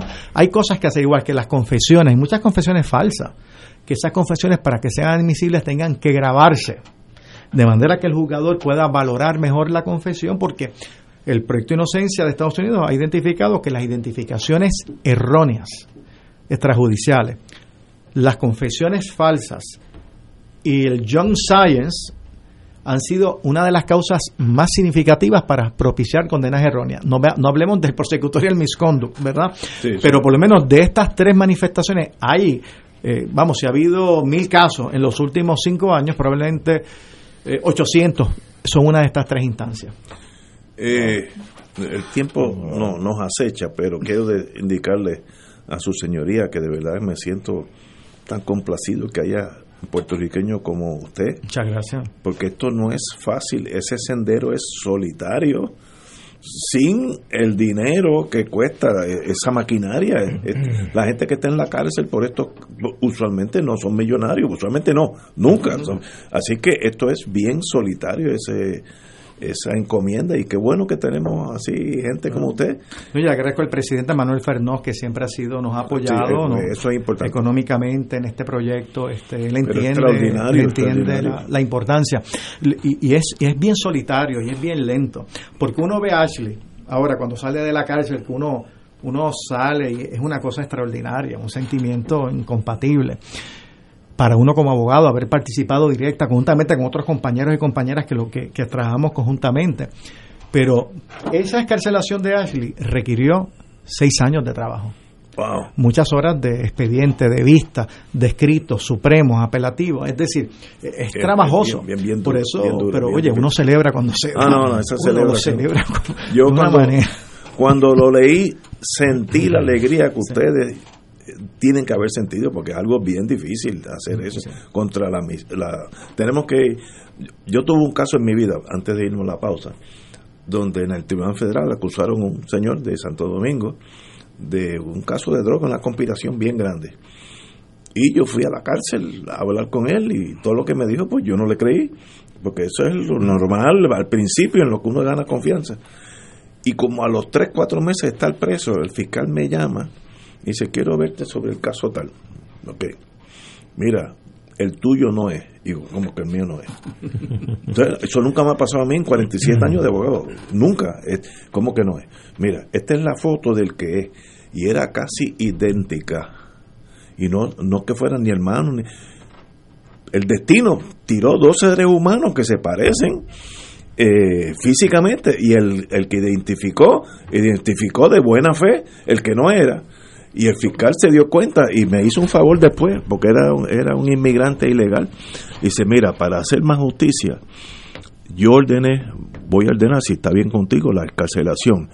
Inmigración no lo va a saber. Qué bien. Porque yo, yo me sentiría mal, eh, un norteamericano, eh, en este caso.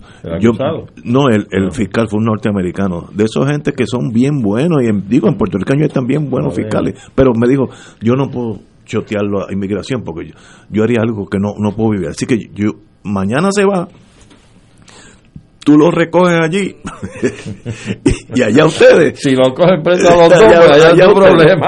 Pero se hizo justicia, pero aunque esas cosas pasan, donde alguien que no tenga vela en un entierro se chupó tres meses preso y era 100% inocente. Así que, maestro, eso es nada un caso de asesinato es peor. Entonces, el, onus de responsabilidad de ustedes es absolutamente más grande. Señor decano, privilegio tenerlo aquí. Qué bueno. Una pena no ver a Carlos, ¿verdad? La última que tuvo Carlos que en paz descanse. Sí, le tenía gran aprecio. Pero su presencia se sienta casi. Sí, siempre, está conmigo. Yo quiero agradecerle a Julio la contribución que hace al foro puertorriqueño. Eh, fue uno de nuestros presidentes más ilustrados en el Colegio de Abogados y definitivamente está dejando una huella indeleble en la academia y en el foro puertorriqueño. Así gracias. que gracias a ti, de verdad. A sus órdenes. Señores, tenemos que ir a una pausa, amigos. Vamos a una pausa. Fuego Cruzado está contigo en todo Puerto Rico. Buenos días familia. Es la casa a la que siempre puedes llegar sin invitación. A las 10 de la mañana, Judith Felicie es tu anfitriona para conversar sobre medicina, psiquiatría de niños y adolescentes, artes, derecho, valores y fe. Todos los días por Radio Paz 810 AM. Buenos días familia. Donde una conversación parece demasiado corta. Buenos días familia. De lunes a viernes por Radio Paz 810 AM. Fuego Cruzado, el programa de más credibilidad en la radio puertorriqueña, es ahora la tribuna abierta de análisis noticioso, con diversas perspectivas que exploran el trasfondo de lo que acontece a diario y cómo nos afecta. Escucha Ignacio Rivera y sus panelistas invitados de lunes a viernes en Fuego Cruzado en transmisión diferida a las 10 de la noche por Oro 92.5 FM. Radio Paz te ofrece el mejor motivo para levantarte temprano y disfrutar el comienzo de un nuevo día de lunes a viernes con Enrique Liboy y Radio Paz en la mañana. La dosis perfecta de noticias, deportes y éxitos musicales de todos los tiempos, humor y curiosidades, calendario de actividades y tus peticiones musicales por el 787-300-4982. Conéctate con el 810 AM de lunes a viernes con Enrique Liboy y Radio Paz en la mañana. Miércoles de Infoempresas a las 4 de la tarde. Con entrevistas e información con nuestros emprendedores y empresarios. No te lo puedes perder. Miércoles a las 4 de la tarde. Por aquí, por Radio Paz 810 AM y Radio Paz 810.com. Los espero. A mí me gusta mi pueblo, a mí me gusta mi gente,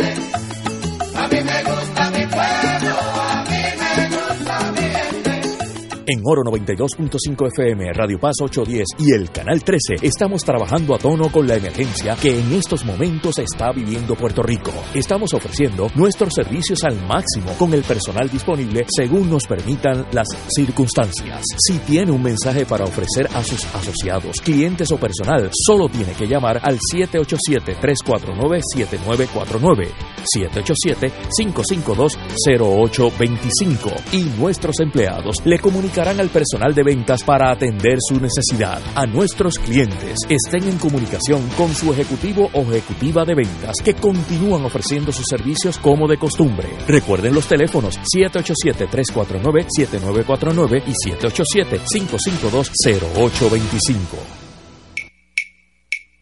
De todo un poco, con Manolo Almeida, el más ameno en tus mañanas por Radio Paz 810 AM. De martes a viernes a las 9 de la mañana. Notas positivas, salud, ambiente, negocios y entretenimiento.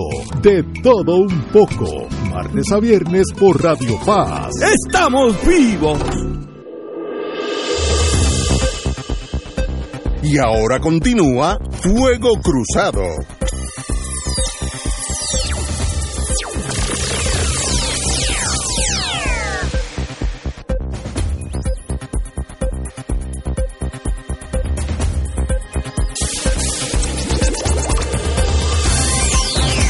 Regresamos, Boys and Girls de Fuego Cruzado. Un privilegio haber tenido aquí al decano de la Interamericana de Derecho, a don Julio Fontanet, y su trabajo que es extraordinario.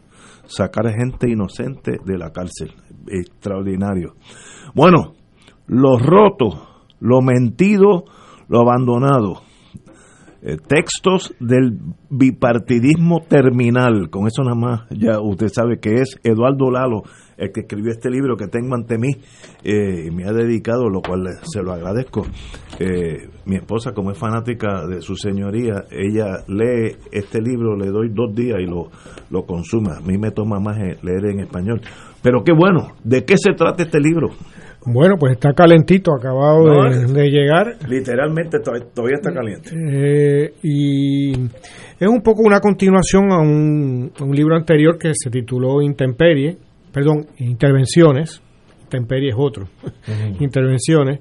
Que entonces eh, recogía conferencias, escritos de diferente tipo, columnas, de entre el 2011 y el 2017 y ahora este, lo roto, lo mentido, lo abandonado, textos del bipartidismo terminal, recoge la segunda parte del cuatrenio eh, Roselló Wanda Vázquez, eh, comenzando en el 2018 hasta la primera columna luego de las elecciones del, 2000 del 2020. Y al principio teniendo una crónica de, inédita de, del verano del 19 ¿no? De, de, de mi mirada a esas marchas, ¿no? a esos acontecimientos que, que hicieron que renunciara el gobernador eh, Rosselló y que desapareciera del país, porque literalmente Oye, sí. desapareció de la, de la palestra pública. Cuando uno escribe un libro, hasta aun- aunque sea una novela, esto es mucho más serio que una novela, eh, porque es, es la vida real de Puerto Rico, tiene una misión. ¿Cuál es la misión del libro? Si tú dirías, ¿para qué está hecho? La misión es, como yo diría casi cualquier trabajo que he hecho anteriormente, ayudarnos a pensar la realidad, ¿no? Y ayudarnos a pensar más allá de la actualidad, del, del- del día a día, del, como la narración jugada a jugada de, de la actualidad puertorriqueña, que es lo que usualmente vemos en los medios de comunicación, la reacción inmediata, la típica esta, ¿no? De la gente que habla en la radio, que pone el grito en el cielo y hace aspavientos y tal, ¿no? Eh, aquí es tratar de pensar, si esta es la actualidad, se está uno refiriendo a esto que pasó, esto que dijo fulano, pero esto está enmarcado en, algo mayor. Siempre en mis columnas eh, hay esa búsqueda, no es meramente anecdótico, sino está buscándose arrojar alguna luz sobre el proceso en el que estamos.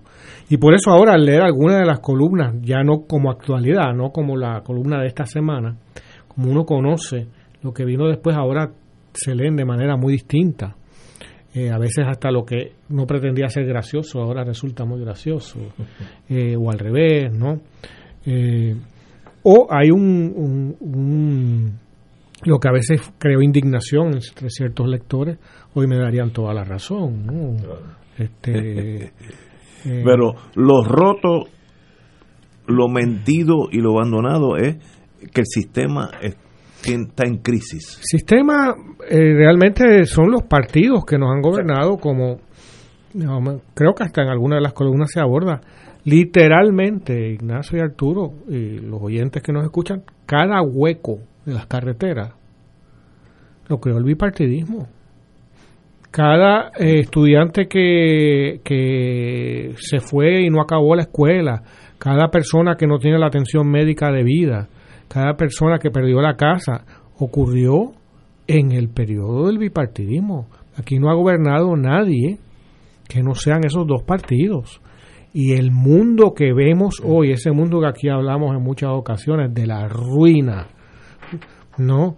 De la desesperanza, de la disminución tanto poblacional como económica, como cultural, como tantísimas otras, de bienestar en una palabra la, creó el bipartidismo, la creó el Partido Nuevo Progresista y el Partido Popular Democrático y las complicidades que han tenido en esa alternancia. Mm. Aquí no ha gobernado nadie más y eh, hemos visto cómo se ha saqueado el país, o sea, la deuda esa que no se quieren ningún, ni uno ni otro, ninguno de esos partidos quiere auditar Nadie habla y que quieren, ignoran por completo y que ha traído a la Junta de control fiscal, que realmente es una junta de control colonial, ¿no? Este que supuestamente son 140 y pico mil millones, ¿dónde está el supertren que le da la vuelta a la isla? ¿Dónde están las escuelas reconstruidas? ¿Dónde están las grandes carreteras? ¿Dónde están eh, los grandes sistemas hospitalarios? Al contrario, desaparecieron los sistemas hospitalarios de salud, solo quedan dos hospitales, el de la universidad y uno en Bayamón. Y aparte el centro médico. Público. Público. Este, no hay CDT, no hay nada, es el más desmantelamiento del Estado y el saqueo de una clase clientista de esos dos partidos, de una casta más bien que una clase, ¿no? Que, que se ha enriquecido extraordinariamente a la vez que nosotros somos como una especie de, de recurso a explotar, ¿no? El petróleo de eh, Puerto Rico es la población. Es la población. Nosotros eh, se nos explota en la medida que se nos dan menos servicios por los, eh, por los impuestos que pagamos, que son altísimos. Y a otros sectores se lo que supuestamente era, qué sé yo, un sistema para proveerles educación, digamos, tutoría, realmente lo que es es un contrato a un inversionista de uno de esos partidos que no es especialista en, eso, que no tiene eh, gran experiencia y que no le importa si funciona o no, lo que quiere es el contrato y hacer el aguaje mientras haya el dinero de que se está ofreciendo un servicio. Usualmente es un servicio sumamente burocratizado, que no, que, que no hace parte de un proyecto orgánico, que es aislado, y nosotros, los que estamos aquí y los que se fueron, que no están necesariamente pasándolo bien, están como emigrantes, exilados, en malos trabajos muchas veces, o desempleados, o como pasó en estos días, ¿no? la noticia de que miles iban a ser desahuciados de sus casas en medio, en medio del invierno, ¿no? Este, y que están en los trabajos de menor cuantía en, Estados Unidos. Pues tanto ellos como nosotros somos víctimas de ese bipartidismo. La elección pasada y hay que el libro acabe en, en, la columna justo eh, con la elección la, última, última, que se titula Pierluisi el último acaba con la esperanza de que sea el último gobernador del bipartidismo que no es solo de que sea PNP o popular es decir de ese sistema de explotación de los puertorriqueños como materia prima del pueblo como materia a, a sacarle la riqueza ¿no? y dejarlo como residuo. Y eso es lo que vemos, somos residuos. Y tú ves en los partidos emergentes el, el, el nacer de esa, de esa inquietud de la sociedad. Los partidos emergentes, si el Partido Independentista Puertorriqueño, que no es un partido emergente, pero que está eh, revitalizado como no se esperaba, nadie soñaba. Brincó seis o siete veces el sí, voto. Eh, tienen el gran reto histórico frente a ellos de convertirse en otra cosa. La tendencia, por desgracia, la inercia de la política puertorriqueña, sea de los partidos principales o de los alternativos, es, no es a las buenas cosas. Pero está por verse cómo esta gente, sobre todo los que han sido electos a la legislatura de todos esos partidos, logran algún tipo de, con, de, de unidad. Y yo siempre recuerdo aquí que la unidad es de mínimos, no de máximos. Eh, en el podcast que yo hago con Néstor Dupré, en el segundo episodio recuerdo que propuse, que esto fue eh, como a tres meses de las elecciones, que el PIB y Victoria Ciudadana hicieran un acuerdo, una unión de mínimos en San Juan que el candidato del PIB, que era excelente, Adrián González, mm. dejara su puesto y, y llegar a un acuerdo que con Victoria Ciudadana, amor que ese fuera el vicealcalde, que lo nombraran el vicealcalde. Y eran unos acuerdos. Y en San Juan, los, los votantes del PIB votan por Manuel Natal y Victoria Ciudadana. Hubiera ganado, con todo y el fraude no pero hubiera, ganado, fácilmente porque tuvo, un pegadito. Y con el fraude. El problema es la alianza entonces es la cuestión de como decir mira es que aquí no hay que hacerla es extraoficial este y no hay que estar de acuerdo y ni eso no quiere decir que PIP es igual a Victoria Ciudadana. Tú en un asunto en particular o en unos asuntos pueden ser diferentes candidaturas diferentes alcaldías ¿no? Tú llegas a unos acuerdos de mínimos. Es como en la, la marcha del verano, verano 19, yo lo cuento bien en la crónica al comienzo, en la gran marcha esa de la avenida, del, del expreso, uno no tenía noción porque era tan y tan grande, uno tiene noción de un círculo alrededor de uno. Y ahí uno veía la variedad extraordinaria del pueblo puertorriqueño, la diversidad extraordinaria sexual, racial, de todo tipo, social, ideológica. Iban caminando en el, alrededor mío unos sacerdotes con sus hábitos. Recuerdo a una pareja de lesbianas con sus hijos eh, metiéndole cantazos a, a, una cacerola que la tenían deformada y cantando las consignas y eran personas mayores y por otro lado había estas jóvenes parejas, eh, gente como de nuestra edad, toda esa enorme blanco, negro, chino, eh, indiado, de todo tipo, rubios, pelirrojos, negros, lo que fuera, porque eso es lo que somos todos nosotros. El pueblo puertorriqueño es increíblemente diverso. Ahora tú mira los gobernantes, todos son iguales. Todos tienen el mismo perfil. Tú entras al Capitolio ¿no? Tienen el mismo perfil. Parecen una familia. Buen punto, sí. una familia. Ahí no está nunca hemos sido representados. Excepto ahora. Nunca. Y ahora hay algo de eso. Pero es el reto. Esa gente tiene esos representantes. Y hay algo que sí nació en el 2020 que nunca, por lo menos, yo había tenido en mi vida. Eh, que es la esperanza. Hay, hay una esperanza. Esa gente son los que esté ahí la importancia de la responsabilidad de los que están ahora en el Senado, la Cámara de Representantes y demás, de sobre todo estas fuerzas alternativas, aparte de diferentes al bipartidismo.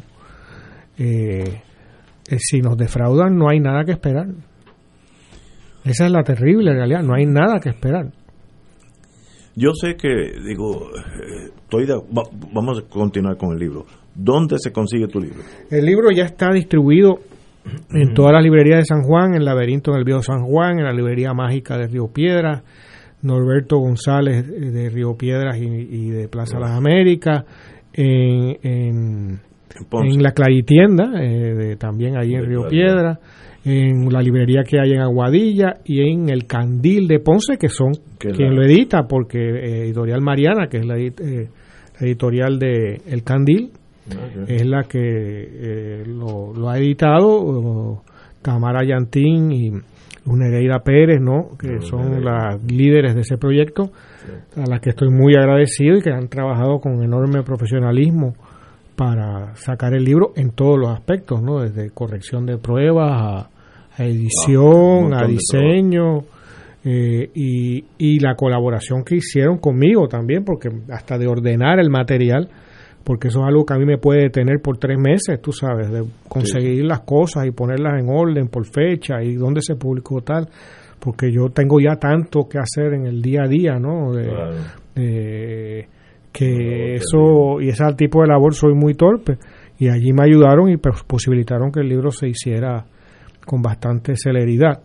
Y acaba de salir, literalmente yo estuve hoy eh, firmando en Ponce esta mañana lo los libros de que de una preventa que hicieron que entonces iban a ir de autografiados y, lo, lo, roto, lo mentido, lo abandonado. Texto del bipartidismo terminal. Ahí hay algo de medicina terminal. Eduardo Lalo, eh, un privilegio eh, tenerte. De verdad que tú, con tu estilo y tu profundidad intelectual, le hace, le hace un bien a Puerto Rico cuando te diriges y analizas todo, sea en este programa o, donde desee. Todas las plataformas. Eh, todas, excelente. Puerto Rico necesita mucha más gente como tú. Claro, muchas gracias. Y, ciertamente, mira, yo quiero significar que más que, yo creo que es un diagnóstico realmente. Eh, texto del textos del bipartidismo terminal es un diagnóstico no como eh, pues fíjate que lo precede lo roto, lo mentido, lo abandonado y casi uno piensa en el ELA. ¿Es o no es, autor? Aunque, claro, claro. Aunque hay un, sabes que hay un movimiento nuevo en el Senado que es Make Ella Great Again. hay uno que la, otro. Las gorritas vienen por ahí ya. Ah, increíble. Pero ciertamente yo creo que yo quiero significar que Eduardo Lalo yo lo considero igual que mucha gente en Puerto Rico y sé que fuera de aquí como uno de nuestros grandes intelectuales y le agradezco de verdad su contribución a las letras del país, a la academia, a la academia, al pensamiento agudo, al pensamiento quisquilloso que provoca, precisamente que provoca el pensar y el repensar. Y eso es bien importante porque contrasta mucho con lo que es la fanfarria, con lo que es el grito, eh, la exaltación, cuando realmente se pueden utilizar esos elementos si van acompañados precisamente de la búsqueda con el bisturí del verbo. Y ¿Eh? yo creo, Arturo, que yo lo he comprobado, por lo menos en desde que tuve más presencia pública, digamos, más allá de los círculos de la gente que lee, ¿no? Eh, hay una gran sed para este tipo de, eh, en Puerto Rico, una gran hambre, sed, necesidad de, de este, de, pensamiento, de cierto nivel de, de algo más que anecdótico. Correcto. Y eso despierta, por un lado, un enorme entusiasmo, un gran sector poblacional. Y yo recibo muestras incontables y constantes de, de aprecio en ese sentido. Pero simultáneamente genera en un sector yo creo que no tan mayoritario, pero importante, un caudal de odio. Una cosa impresionante. que hay uno donde uno ve la devastación de la del pensamiento colonizado. Correcto. O sea, de la gente que no son incapaces, o sea, yo, el otro recuerdo, en la, bueno, este, el domingo se publicó una columna eh, fuera de orden, porque yo usualmente escribo los, los domingos, cada 15 días los sábados, pero como por este asunto de Trump, no me lo, de, la toma del Capitolio, nos lo pidieron a varios de los que escribimos en el periódico. Eh, gente que me acusa de, de ser estadolibrista, ¿no? Tú sabes. hay que estar perdido, ¿no? bien perdido. Eh, pero, pero gente que no puede. Sal, es el mal del bipartidismo. El mundo se, quedó se, quedó en rojo y azules y no hay forma, ¿no? De, de, tú sabes, de, ver, ver nada fuera de eso. Y, y, y entonces, claro, es un ser humano ya destruido. Igual que hablábamos de, lo, de esta gente que lo destruye el muchacho de 25 años, ¿no? De los asesinatos. Hay gente muy decente que va a la iglesia los domingos y tiene un trabajo, pero, está destruido. Está incapacitado. Está incapacitado por, por, por el daño cultural y político que le hizo la colonia. Ciertamente. Ahora, esa, esa corriente que tú describes de gente que está ávida, deseosa, necesitada, que te lo manifiestan, que están más allá de los círculos acostumbrados del quehacer literario, eh, ciertamente deben estar abonando y abriendo un panorama extraordinario de esperanza y de fe, porque son gente que, que están en, ese, en esa dirección de pensar y repensar las cosas, de, de profundizar. Y yo creo que eso es una gran labor y es un gran logro, un gran logro. Así que yo te felicito mucho. Gracias, Arturo. Y, yo creo que si, si fue acusado tiene algún valor, eso lo veremos en la historia, pero si tiene valor es un foro donde personas como tú puedan estar aquí y expresarse. Bueno, es que es eh, único en ese sentido, salvo con algún podcast o algo así, pero en la radio normal. No, no y, prácticamente no existe. Tú dijiste algo que no, que no, yo no lo iba a tocar porque uno no está aquí para generar fricción con nada. Pero tú generas un odio irracional que hasta yo que estaba en otro mundo, más a nivel de la acera, de la vida, me sorprende. Es como tú retas que si tú sigues hablando, yo que soy miembro del establishment, me puedes convencer que hay que hacer cambio. Por tanto, tú eres, tú eres como un fuego, hay que apagarte rápido con manguera. Y eso es sorprendente en un país donde todo está mal, porque si esto fuera los Emiratos Árabes, no, Suiza, Suiza, ¿sabes? Cambiar Suiza es difícil, pero dime aquí qué está funcionando dime una agencia o algo, la carretera, el centro médico, la policía. Hay disfunción los cerebros han sido comidos por la ideología partidista y del bipartidismo. Y, entonces, Bueno, lo vimos en estos días, el, Senado Popular proponiendo no un plebiscito en donde esté la edad territorial. O sea, tú, Tú, tú, quieres resolver que tienes cáncer, quieres resolver el cáncer. Entonces puedes tener leucemia, este, eh, tú sabes, enfermedad cardíaca, cáncer o buena salud. Esas son las alternativas. Básicamente, yo iba a apuntar precisamente que esa división o el bipartidismo, la guerra esa ideológica, lamentablemente ideología sin sustancia en esos dos polos, ¿entiendes? Uno porque es son, una... Son mitologías. Son ¿eh? mitologías, sencillamente lo son. Pero yo creo que en eso pues queda un campo bien abierto para trabajarlo. Usted está haciendo una gran labor. La academia, la prensa, bien informativa, informativa, eh, yo creo que podría ser una gran labor, pero hay que hacer muchos cambios todavía y hay que empezar poco a poco. Tenemos que irnos, pero sale ahora mismo algo que de verdad que el mundo está en llamas. Cuenta. El Joint Chief of Staff acaba de tirar una carta, la, la leeremos más en detalle mañana, donde, traducido al español por un amigo mío, lo que dice al pueblo americano, tranquilo, que los militares nos vamos a dar un golpe de Estado, tipo República Bananera, lo dice simbólicamente. Eh, y es el Joint Chief of Staff diciéndole al pueblo, nosotros no, no nos vamos a meter. Eso nunca se había habido en la historia, desde Washington para acá. No, porque no se van a meter, caso es que se metan otros. Exacto. Y que el golpe no sea estilo bananera, pero sea de otro estilo y lo den, ¿verdad? Ahora, yo creo brevemente que precisamente por esa, esa ola que hay de marchas en los estados y demás, es probable que por eso esté cambiando el ánimo de los republicanos en el Senado sí, a sí. favor de que sí, mira, yo creo que este hombre hay que procesarlo. No, no es que procesarlo. hay- Lo peor en la historia, que se lo trague la historia. Como, Sí, eso es como, como un gran boquete. Pero no se lo va a tragar ahora. No. Tiene 73 millones Eso es así. de, Sí, pero- de votantes. El cáncer de esa sociedad está metastizando. Sí, Yo usaría el método primero académico del compañero Lalo, eh, diálogo, etcétera. Si no, dejas el mío, que es con macetas en las calles. La nación va por encima de eso es que tú vas el 20. Así yo voy.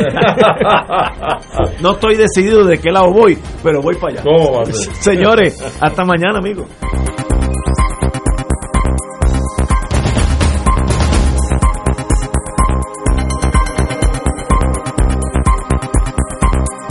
Esta emisora y sus anunciantes no se solidarizan necesariamente con las expresiones vertidas en el programa que acaban de escuchar.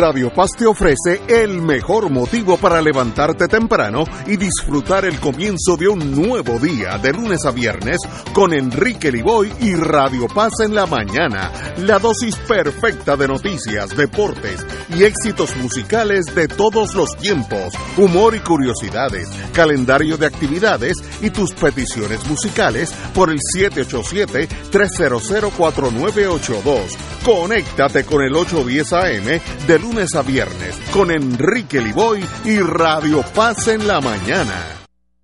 Lo próximo, el Santo Rosario.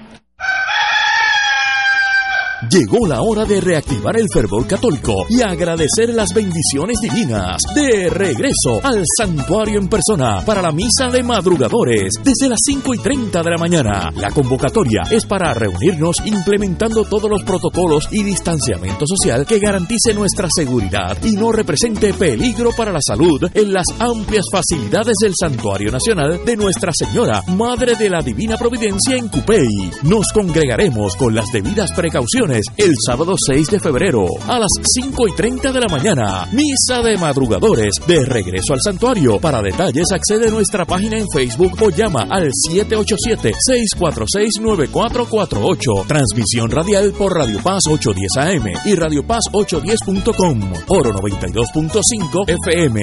Radio Oro FM.com. Cada familia es un tesoro que debes proteger. Por eso escuchas Radio Paz 810, WKBM San Juan, donde ser mejor es posible. Radio Paz 810. Rezad el rosario con devoción y la paz alcanzamos para el corazón. Por eso contemplemos la vida de Jesús, desde su bautismo nos irradia con su luz.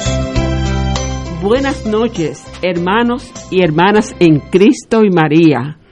El Ministerio de Rezadores de la Divina Misericordia de la Parroquia Caridad del Cobre en Las Monjas se complace en rezar el Santo Rosario por las siguientes intenciones. Oremos por nuestros obispos, sacerdotes, diáconos, religiosos y religiosas, ministros extraordinarios de la comunión y los catequistas. Por nuestro arzobispo, Monseñor Roberto González Nieves, nuestro párroco, Padre José Orlando Camacho, y nuestro consejero espiritual, Fray Aníbal Rosario. Oremos por la salud de Héctor Cordero Benítez, Raymond Borges Medina, Carelis Santiago Burgos, Carlos Hernández, Fernando Rivera y Carmen Vázquez, Marta Guzmán, Nancy Severino.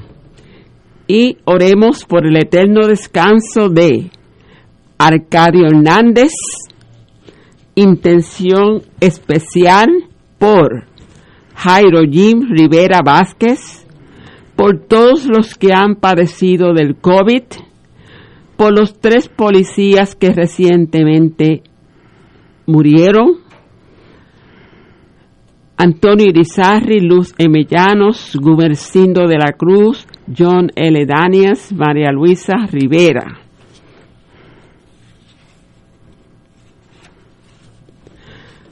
Por la señal de la Santa Cruz de, De nuestros nuestros enemigos, líbrame, Señor, Señor, Dios Dios nuestro, nuestro, en el nombre del Padre, y del Hijo, y del Espíritu Santo. Amén. Amén. Señor mío Jesucristo, Dios y hombre verdadero, Creador, Padre Redentor mío, por ser tú quien eres y porque te amo sobre todas las cosas, a mí me pesa haberte ofendido y propongo firmemente nunca más pecar, confesarme, cumplir la penitencia que fuera impuesta y apartarme de todas las ocasiones de ofenderte. Ofrezco mi vida, obras y trabajos en satisfacción de todos mis pecados. Confío en tu bondad y misericordia infinita. Me perdonarás por los méritos de tu preciosísima sangre, pasión y muerte, y me darás gracias para enmendarme y para